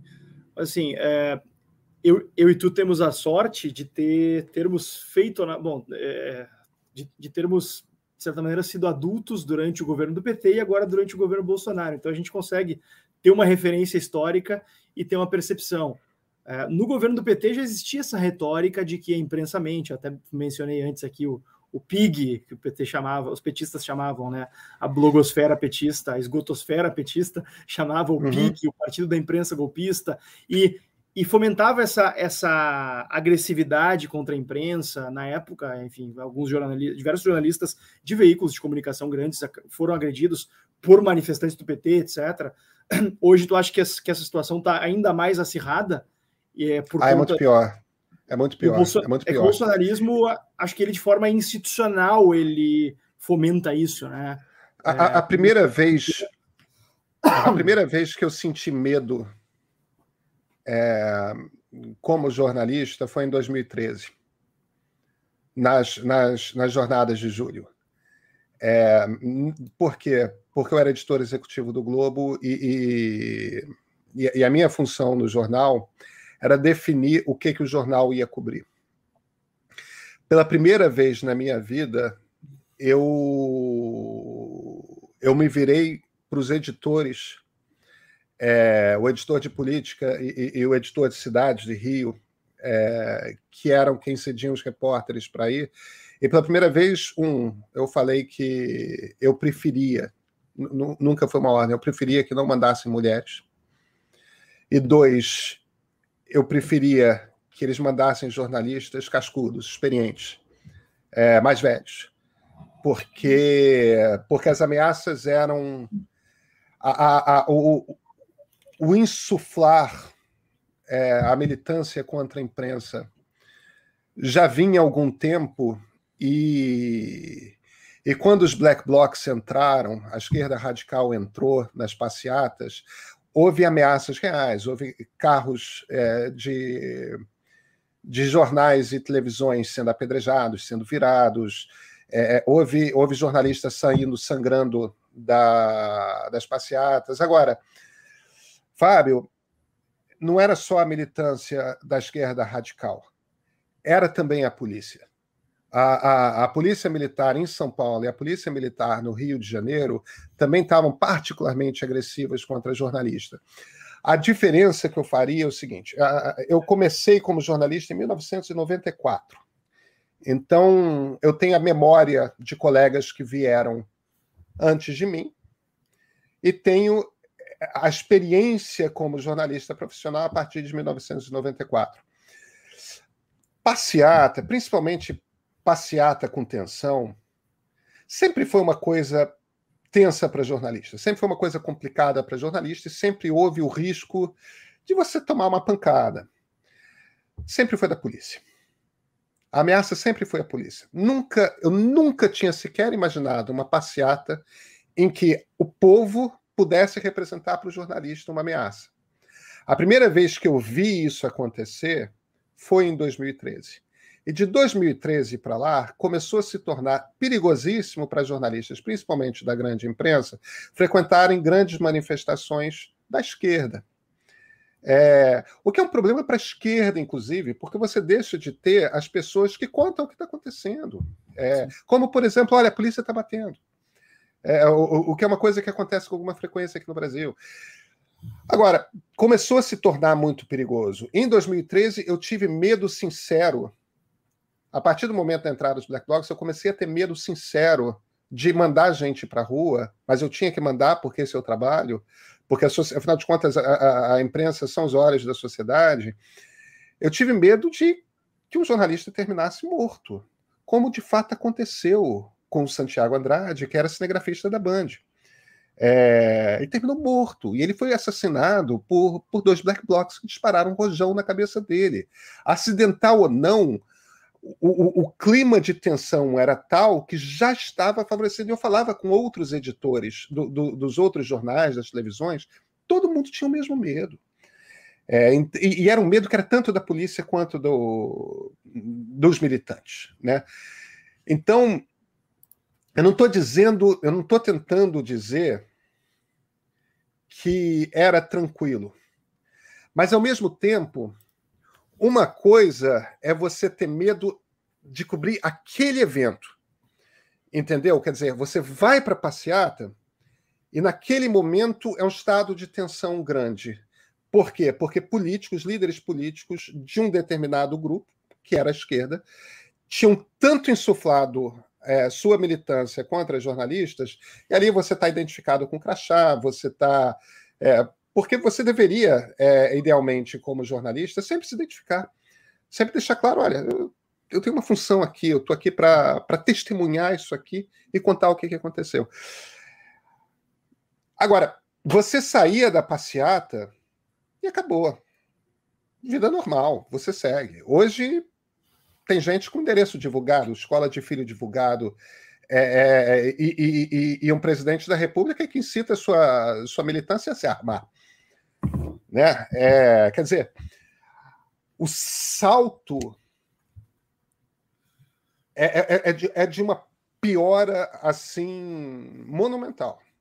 E, e, qual o desafio da imprensa em meio a esse cenário? Porque é um, é um cenário complexo, né? É, a imprensa possivelmente desde a redemocratização, nunca esteve uh, também com a credibilidade tão abalada por conta de, enfim, da, da retórica dos dois lados, uh, por conta também da, da descentralização que acaba fomentando a o surgimento de fake news, né? Eu sou, eu sou uma pessoa que eu busco, se possível, pautar a importância da imprensa profissional, uh, justamente para que a gente não, para que a gente mantenha é, uma possibilidade de uma checagem profissionalizada, de uma checagem minimamente séria e acurada dos fatos, é, mas, ao mesmo tempo, esse fenômeno de descentralização é, da mídia é um fenômeno irrefreável.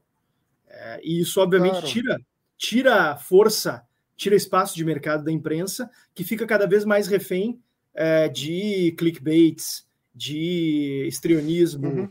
de e acaba com uma frequência, me parece, cada vez maior também, escorregando é, em cascas de banana que são jogadas, é, eventualmente cometendo equívocos que, por sua vez, retroalimentam esse processo de descrédito.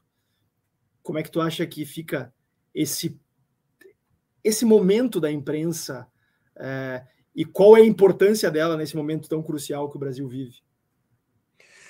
Olha, primeiro, eu eu acho que a gente tem que separar essas questões aí. É, primeira questão, questão da credibilidade.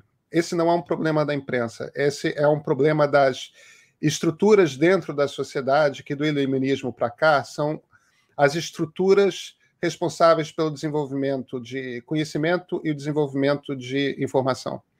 Quer dizer, não é só a imprensa que que está sendo atacada, a ciência está sendo atacada, a academia está sendo atacada.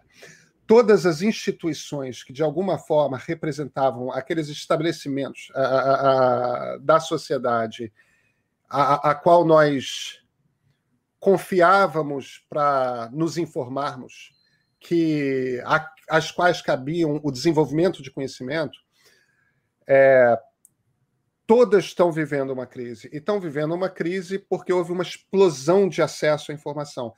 Em todos os momentos. Olha, a mesma coisa aconteceu quando Gutenberg inventou a imprensa, a, a, a máquina de imprimir livros. Sempre que você tem uma explosão de acesso à informação, você tem uma explosão de desinformação e você tem a oportunidade de atacar as fontes tradicionais de conhecimento. Lá atrás, no tempo de Gutenberg, a fonte que existia de conhecimento era a igreja. Veio logo a contra-reforma. A reforma e a contra-reforma. É, você tem esse ataque. Agora, claro, depois de um tempo, as estruturas se institucionalizam novamente. É, então, eu não acho que esse, essa seja uma crise da imprensa. Eu acho que essa é uma crise da sociedade em relação ao conhecimento estabelecido. De informação, é, talvez. É uma crise do conhecimento e da informação. É, e, claro, a imprensa está no mesmo barco que a ciência, está no mesmo barco que, que a academia, que as universidades, né, que as escolas. Movimentos como Escola Sem Partido, no fim das contas, não são muito diferentes de, de da turma que chama o, o, a imprensa de pig. Percebe? É, no, é, no fim das contas, é isso. É você questionar e, e, já partir de um, de um princípio quase paranoico de que aquele que detinha tradicionalmente o conhecimento e a informação é o seu inimigo, ele está tentando te manipular, ele está tentando te controlar, quando na maior parte das vezes não tem nada disso. Tá? Não estou dizendo que não tenha professor de história de esquerda que fica falando de política na sala de aula, não. Claro que tem. Mas as pessoas não saem de esquerda por causa disso, entende? É...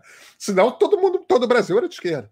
Ainda mais né? hoje em dia, que o aluno está lá na sala de aula com o celular na mão e pode. É claro, é claro, exatamente. É... Mas, será que, mas, será que, também não, não, não falta um pouco mais de, de, de uma visão, até certo ponto, empreendedora a partir das faculdades de jornalismo? Eu, eu não sou jornalista, mas eu tenho ao meu redor muitos jornalistas que são muito críticos à formação das faculdades de jornalismo. De jornalismo. Inclusive, o meu produtor do podcast aqui é jornalista, minha irmã é jornalista, então eu tive um contato muito próximo né, com isso, e estou diante de uma pessoa que empreendeu num, num novo meio de comunicação, numa nova forma de fazer jornalismo. Né? Então, acho que falta um pouco disso, talvez. E será que isso não decorre de uma certa mentalidade anticapitalista da imprensa? Da, da imprensa, uma generalização indevida, certamente, mas de uma parte significativa dos profissionais do jornalismo? A gente não é formado para isso. A gente não é formado para empreender. A gente não é, a gente não tem o, o mínimo conhecimento a, a, quando sai da universidade a respeito a, a respeito disso. É, eu em particular tive uma sorte que é, é, é em dois momentos da vida é, eu morei por ao todo quase um pouco, pouco mais de três anos no Vale do Silício. E, e, e por conta disso, a, a, o, o, o, vírus do empreendedorismo pegou em mim. É, e, e, por cobrir desde cedo tecnologia, assim como política, por escrever sobre tecnologia, sobre empresas, quer dizer, a, a coisa do, do empreendedor que tem uma baita de uma ideia e, em cima daquela ideia cria um negócio e, e, e de alguma forma empurra a sociedade à frente. É, eu, eu, sempre tive fascínio por isso. E olha, eu, eu, eu, era militante político na faculdade, eu era de esquerda. É, eu não estou dizendo que eu me considero de direita, porque eu não me considero de direita mas, mas eu era um militante de esquerda, é, ligado ao movimento estudantil e tudo mais. Eu só mudei de ideia ao longo do tempo. É, vi mais, vivi é, experiência de vida tudo mais. Não acho que seja inevitável que as pessoas se tornem liberais, não, eu me tornei. É, mas foi por, por, um caminho particular. O, o meu ponto é, eu tinha esse fascínio pela ideia de empreender, e, e, e porque a partir de um determinado momento como tecnologia, internet e, e, e, o digital sempre me fascinaram, e eu sempre estudei, eu sempre escrevi sobre isso. Eu acabei sendo a pessoa dentro dos jornais, primeiro do Estadão, depois do Globo, que, que cuidava do processo de transição digital dos jornais, quer dizer, como é que a gente faz com que essa redação, que hoje é uma redação de papel, se torne uma redação mista, que faça tanto papel quanto, quanto digital, para ali no futuro se tornar uma, uma redação 100% digital, digital pura, como é que você faz essa transição? Eu acabei também virando executivo. E, e, e, virando executivo, fui meio que aprendendo aos trancos e barrancos. Eu aprendi um pouco é, no Vale, né? Mas muito do meu aprendizado foi de experiência. E eu tenho uma, um, um, gestor de empresas que é meu sócio, é, meio a meio no meio. É, até fica mas, mas que, que traz para a mesa skills que eu não tenho. Eu sei fazer o produto jornalístico. É, eu entendo o, como que o negócio funciona. Agora, gestão, é, de uma empresa, processo de crescimento, modelos de negócio, a, a, a estrutura do produto, jornada fala, de cliente. Fala um pouquinho sobre o, sobre o modelo de negócios do meio aí, que eu acho que é interessante que os nossos ouvintes entendam. E assinem, eu sou assinante, inclusive, nem sempre confesso. Ah, muito obrigado. Consigo achar os oito minutos ali para ler, mas sou assinante e já recomendei para algumas pessoas. É, nós, o, o, o plano é o seguinte: nós queremos. É, nós queremos entrar. O, qual o problema que a gente identifica que existe na sociedade? O, o, jornalismo tem uma razão de ser, tá? Quando, quando os americanos estavam ali na década de 1780, 1790, inventando o que é uma democracia liberal, é, começando a inventar, uma das primeiras coisas que eles logo entenderam é o seguinte: olha, para esse troço aqui funcionar, porque só tinha livro de Montesquieu, livro de Voltaire, né, livro de Adam Smith, você não tinha você tinha ideias. Como é que você faz com que esse governo funcione? Como é que você faz? E aí, aquela turma toda, né? É, Thomas Jefferson, é, Alexander Hamilton e, e todos os, os, pensadores da criação dos Estados Unidos ao redor é, pensaram muito sobre como se cria aquilo, e uma das coisas que eles logo perceberam é o seguinte: olha, você precisa de uma estrutura que informe a sociedade. E essa estrutura precisa ser a parte do Estado. Ela não pode ter, tocar no Estado, ela tem que ser privada. Por quê? Porque ela serve para criticar o Estado, criticar quem está no governo. É, e informar a população a respeito de o que, que se passa no Estado, o que, que se passa na sociedade, ao mesmo tempo abrindo espaço para que as correntes de opinião na sociedade possam trazer à sociedade os seus argumentos, a sua visão de quais são os problemas, a sua visão de quais são as soluções. Quer dizer, a imprensa cumpre todos esses papéis, que é o de dizer o que está acontecendo, é, e, e tem que ser independente do Estado, e levar à sociedade os debates das diversas correntes de opinião. Você não tem uma democracia que sobreviva sem essa estrutura. A gente está numa crise. A gente está numa crise que é aquela crise da qual a gente estava falando, que é uma crise de informação e conhecimento. Agora, a gente está simultaneamente numa crise de modelo de negócio, porque a imprensa vivia de publicidade e a publicidade hoje está concentrada em Google e Facebook. É, por quê? Porque eles desenvolveram produtos que colaram. Acontece. Que dão uma parcela bem pequena para, para os sites e conteúdos produzidos Mas... e postados nas, mas não paga uma redação de 500 sim, jornalistas. Sim, certamente não. É, e, é, é, é, cara, é, o, o, o, a expressão americana é pennies for dollars. Onde você ganhava dólares, você passou a ganhar um centavo, sabe? É, dólares, né, no plural. Então, a, a desproporção, o, o modelo para de se, se sustentar. Então, um, dos objetivos da nossa do, do, da criação do meio é a gente precisa encontrar um modelo de negócio que se sustente e, simultaneamente, nós precisamos de um produto que informe as pessoas. Agora, as pessoas perderam o hábito de se informar. Você tinha, com antes do digital, você tinha aquele momento em que a família se reunia no sofá da sala, na frente da televisão, para assistir o telejornal da noite. Ou então que mamãe e papai, no, na mesa de café da manhã, abriam um jornal para ler é, sete, oito horas da manhã antes de ir para o trabalho. Quer dizer, você tinha aquele momento do dia que era o hábito de se informar. De se informar de uma forma disciplinada, organizada, que é tendo escolhido o seu jornal, porque isso era um dos ritos de passagem adulta, né? Você escolhe qual o seu jornal. Uhum. Aí, quando você escolhe qual o seu jornal, você tira aquele momento, aquela meia hora, aquela uma hora do dia, para ler. Aí tinha pessoa que gostava de começar pelo caderno de esportes e de trás para frente, tinha quem gostava de começar pelo caderno cultural, tinha quem come... gostava de começar pela política. Não importa, cada um tinha o seu hábito que ia criando, os colunistas gostavam. O pessoal mais hábito. jovem que está nos ouvindo deve estar tá achando, essa... deve tá achando isso coisa do século bem, passado, né? Porque é coisa do século passado. É, é, é estarão completamente corretos, porque esse é um hábito que foi se perdendo e, e, e é mantido essencialmente por pessoas de mais de 50 anos. Mesmo pessoas que chegaram a ter esse hábito com menos de 50 já o perderam.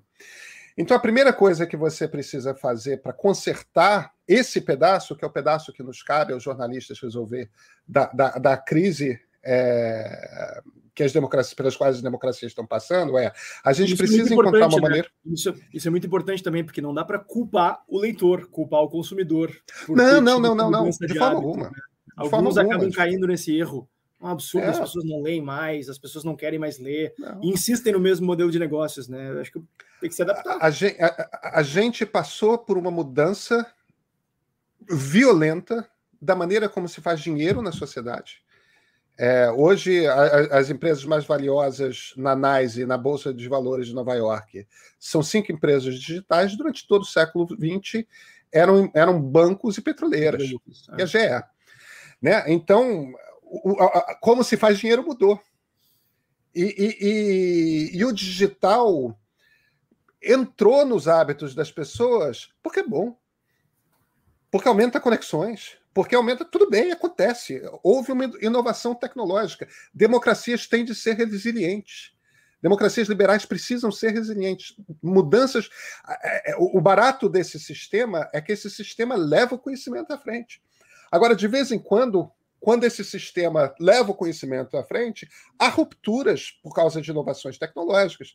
E de vez em quando ele leva um conhecimento que... que... não é exatamente acurado, né? De vez em quando leva um conhecimento que não, não é. Mas, mas, aí é que está o é ponto. É... O problema é, é.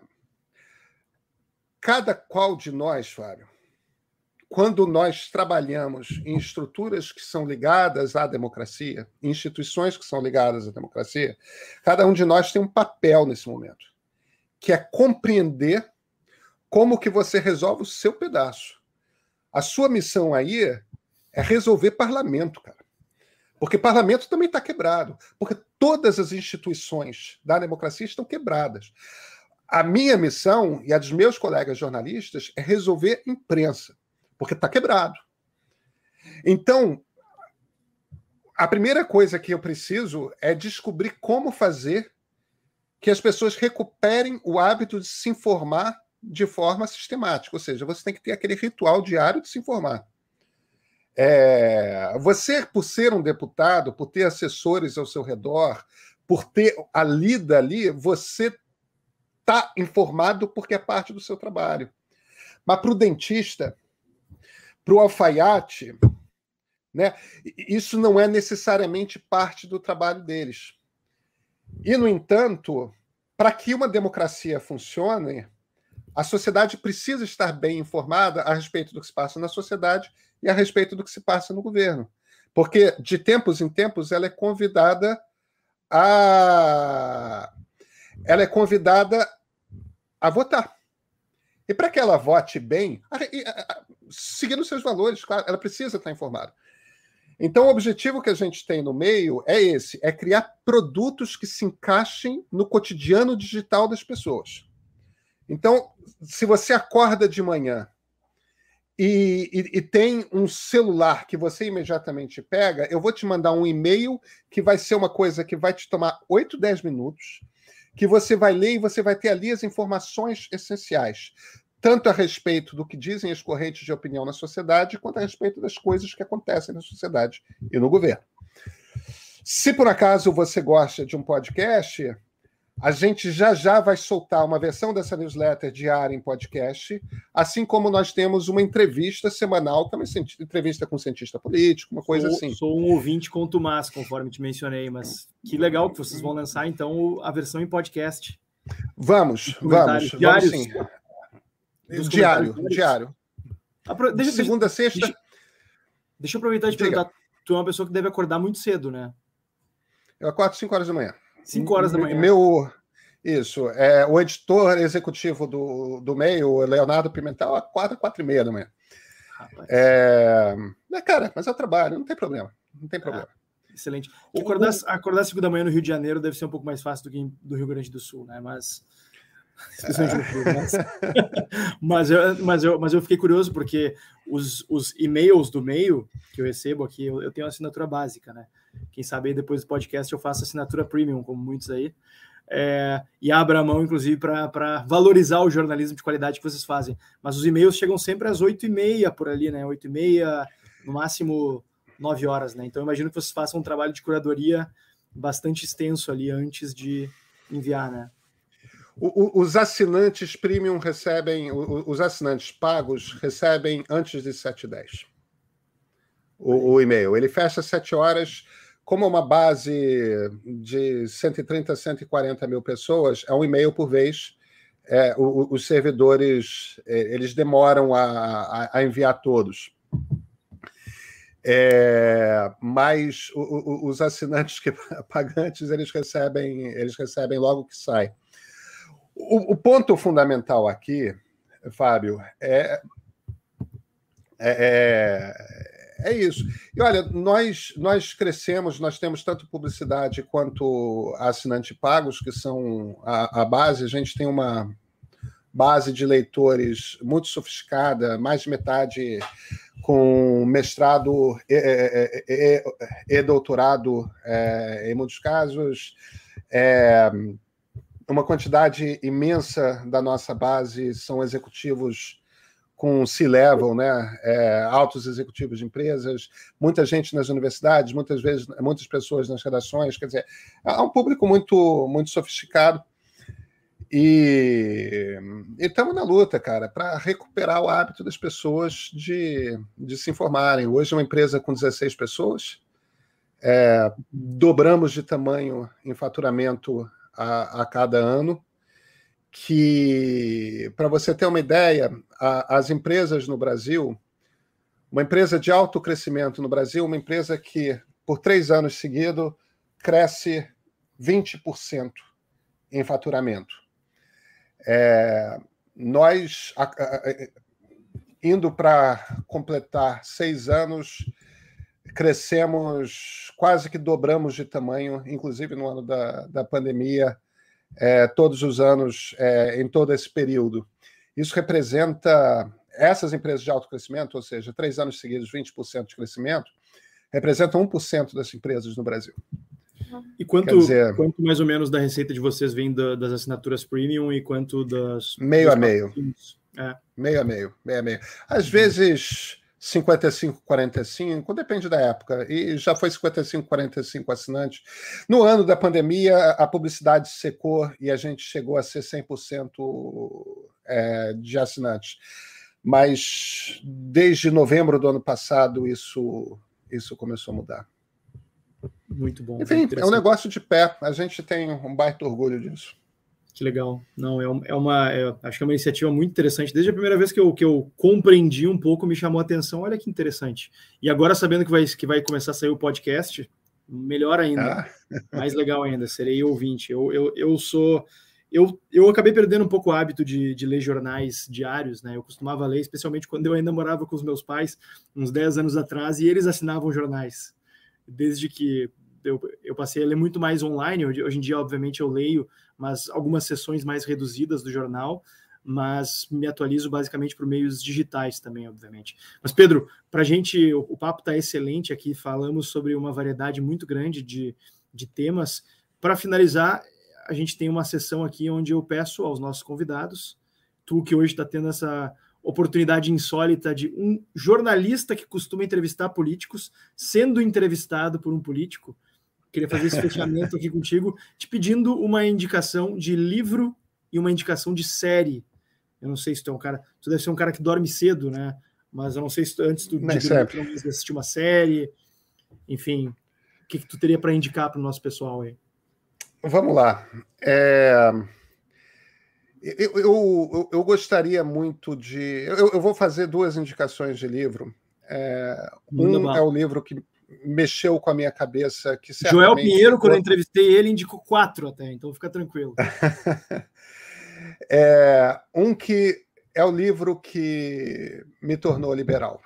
É, eu já tinha lido, garoto, não me chamou particularmente a atenção, é, mas quando eu voltei a ler com, com 33 anos de idade, não é que eu tenha me tornado liberal. Eu li aquilo e descobri, ué, eu sou liberal.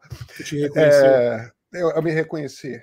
que, que é um livro que eu acho que todo liberal deveria ler e todo não liberal deveria ler para saber o que, que liberalismo é no, no, no, mais profundo dos seus valores, que é sobre a liberdade de John Stuart Mill. Um grande texto. É, eu esse livro ainda é uma das minhas referências de vida. É, e eu recomendaria a todo brasileiro ler a nova série do, do Laurentino Gomes, Escravidão. Ele já lançou, é uma trilogia, ele já lançou os dois primeiros volumes, porque não importa o que, que você pensa a respeito das, da relação entre raças no Brasil, é fundamental a gente entender que nós temos o nosso holocausto. É, o, o, o, que nós fizemos para erguer nossa sociedade foi uma tragédia humanitária terrível. E, e, e, esse é um assunto sobre o qual todo liberal deveria se comover ao máximo, porque a escravidão é o mais profundo iliberalismo. Sem dúvidas. E, é... e, uma coisa que a gente costuma dizer é que a maior vitória do liberalismo na história do Brasil foi a abolição da escravidão. O movimento né? abolicionista, exatamente. Movimento Eram todos liberais. Foi... Eram todos liberais. É, é isso mesmo. O, o, o, não é o movimento fundador do liberalismo no Brasil. Esses são a Inconfidência Mineira e depois a Confederação do Equador. Né? É, esses são os movimentos fundadores do, do liberalismo no Brasil. O, mas o primeiro movimento de sucesso do liberalismo no Brasil é a abolição da escravatura. É... Demorou um pouquinho, mas chegou, né? Demorou um pouco, demorou bastante. É... E, e, série, ou filme, ou filme, se tu preferir. Não, pode, pode ser série. É, tem. Eu, eu, vou indicar é, duas séries mais antigas para. Eu vou indicar três séries, uma recente e duas mais antigas. Eu, eu cobri muito política americana, né? Então, eu acho West Wing, que é uma série do final do século passado, formidável. É, é, é a primeira série de televisão que eu vi que era mais sofisticada, como são sofisticadas hoje em dia as séries. É, a segunda série que eu recomendaria, que é do início desse século, é uma série chamada Battlestar Galactica, para quem gosta de ficção científica.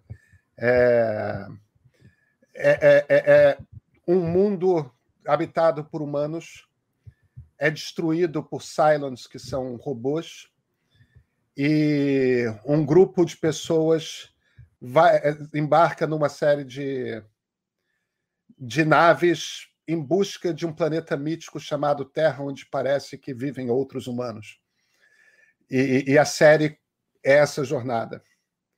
E, por fim, eu acho que a grande série contemporânea é uma série chamada Mad Men, sobre sobre a publicidade, sobre o mundo da publicidade no, nos anos 1950. Mas essa é uma série que terminou faz uns dois, três anos, quer dizer, já é uma série que você encontra no streaming e, e, e da qual eu gosto imensamente. Tu, tu, tu, fechou aqui a tua recomendação do, do, da série, né? Tu falou West isso, Wing, isso. Battlestar Galactica e Mad Men. Exatamente. Maravilha. Então, Pedro Dória. Algum parentesco com João Dória? Muito distante. É distante, né? Eu imaginei para a família Dória é um, é um, pouco longa, né? É, é, uma, é, uma, é uma família que chegou ao país. É, é, é na verdade, a família Costa Dória, né? É, chegou no Brasil ainda nos 1500, então é, tem gente para caramba. Pedro, muitíssimo obrigado pelo, pelo papo. acho que foi uma aula aqui sobre vários assuntos. Recomendo fortemente ao pessoal que siga o Pedro nas redes sociais, seus comentários em diversos veículos e especialmente o meio. Obrigado aí, grande abraço e até a próxima. Fábio, muito obrigado. A conversa foi um grande prazer. Este foi mais um episódio do podcast Fábio Osterman. Se você gostou, siga o nosso podcast na sua plataforma preferida e não perca o próximo episódio sempre às sextas-feiras. Um grande abraço e até a próxima.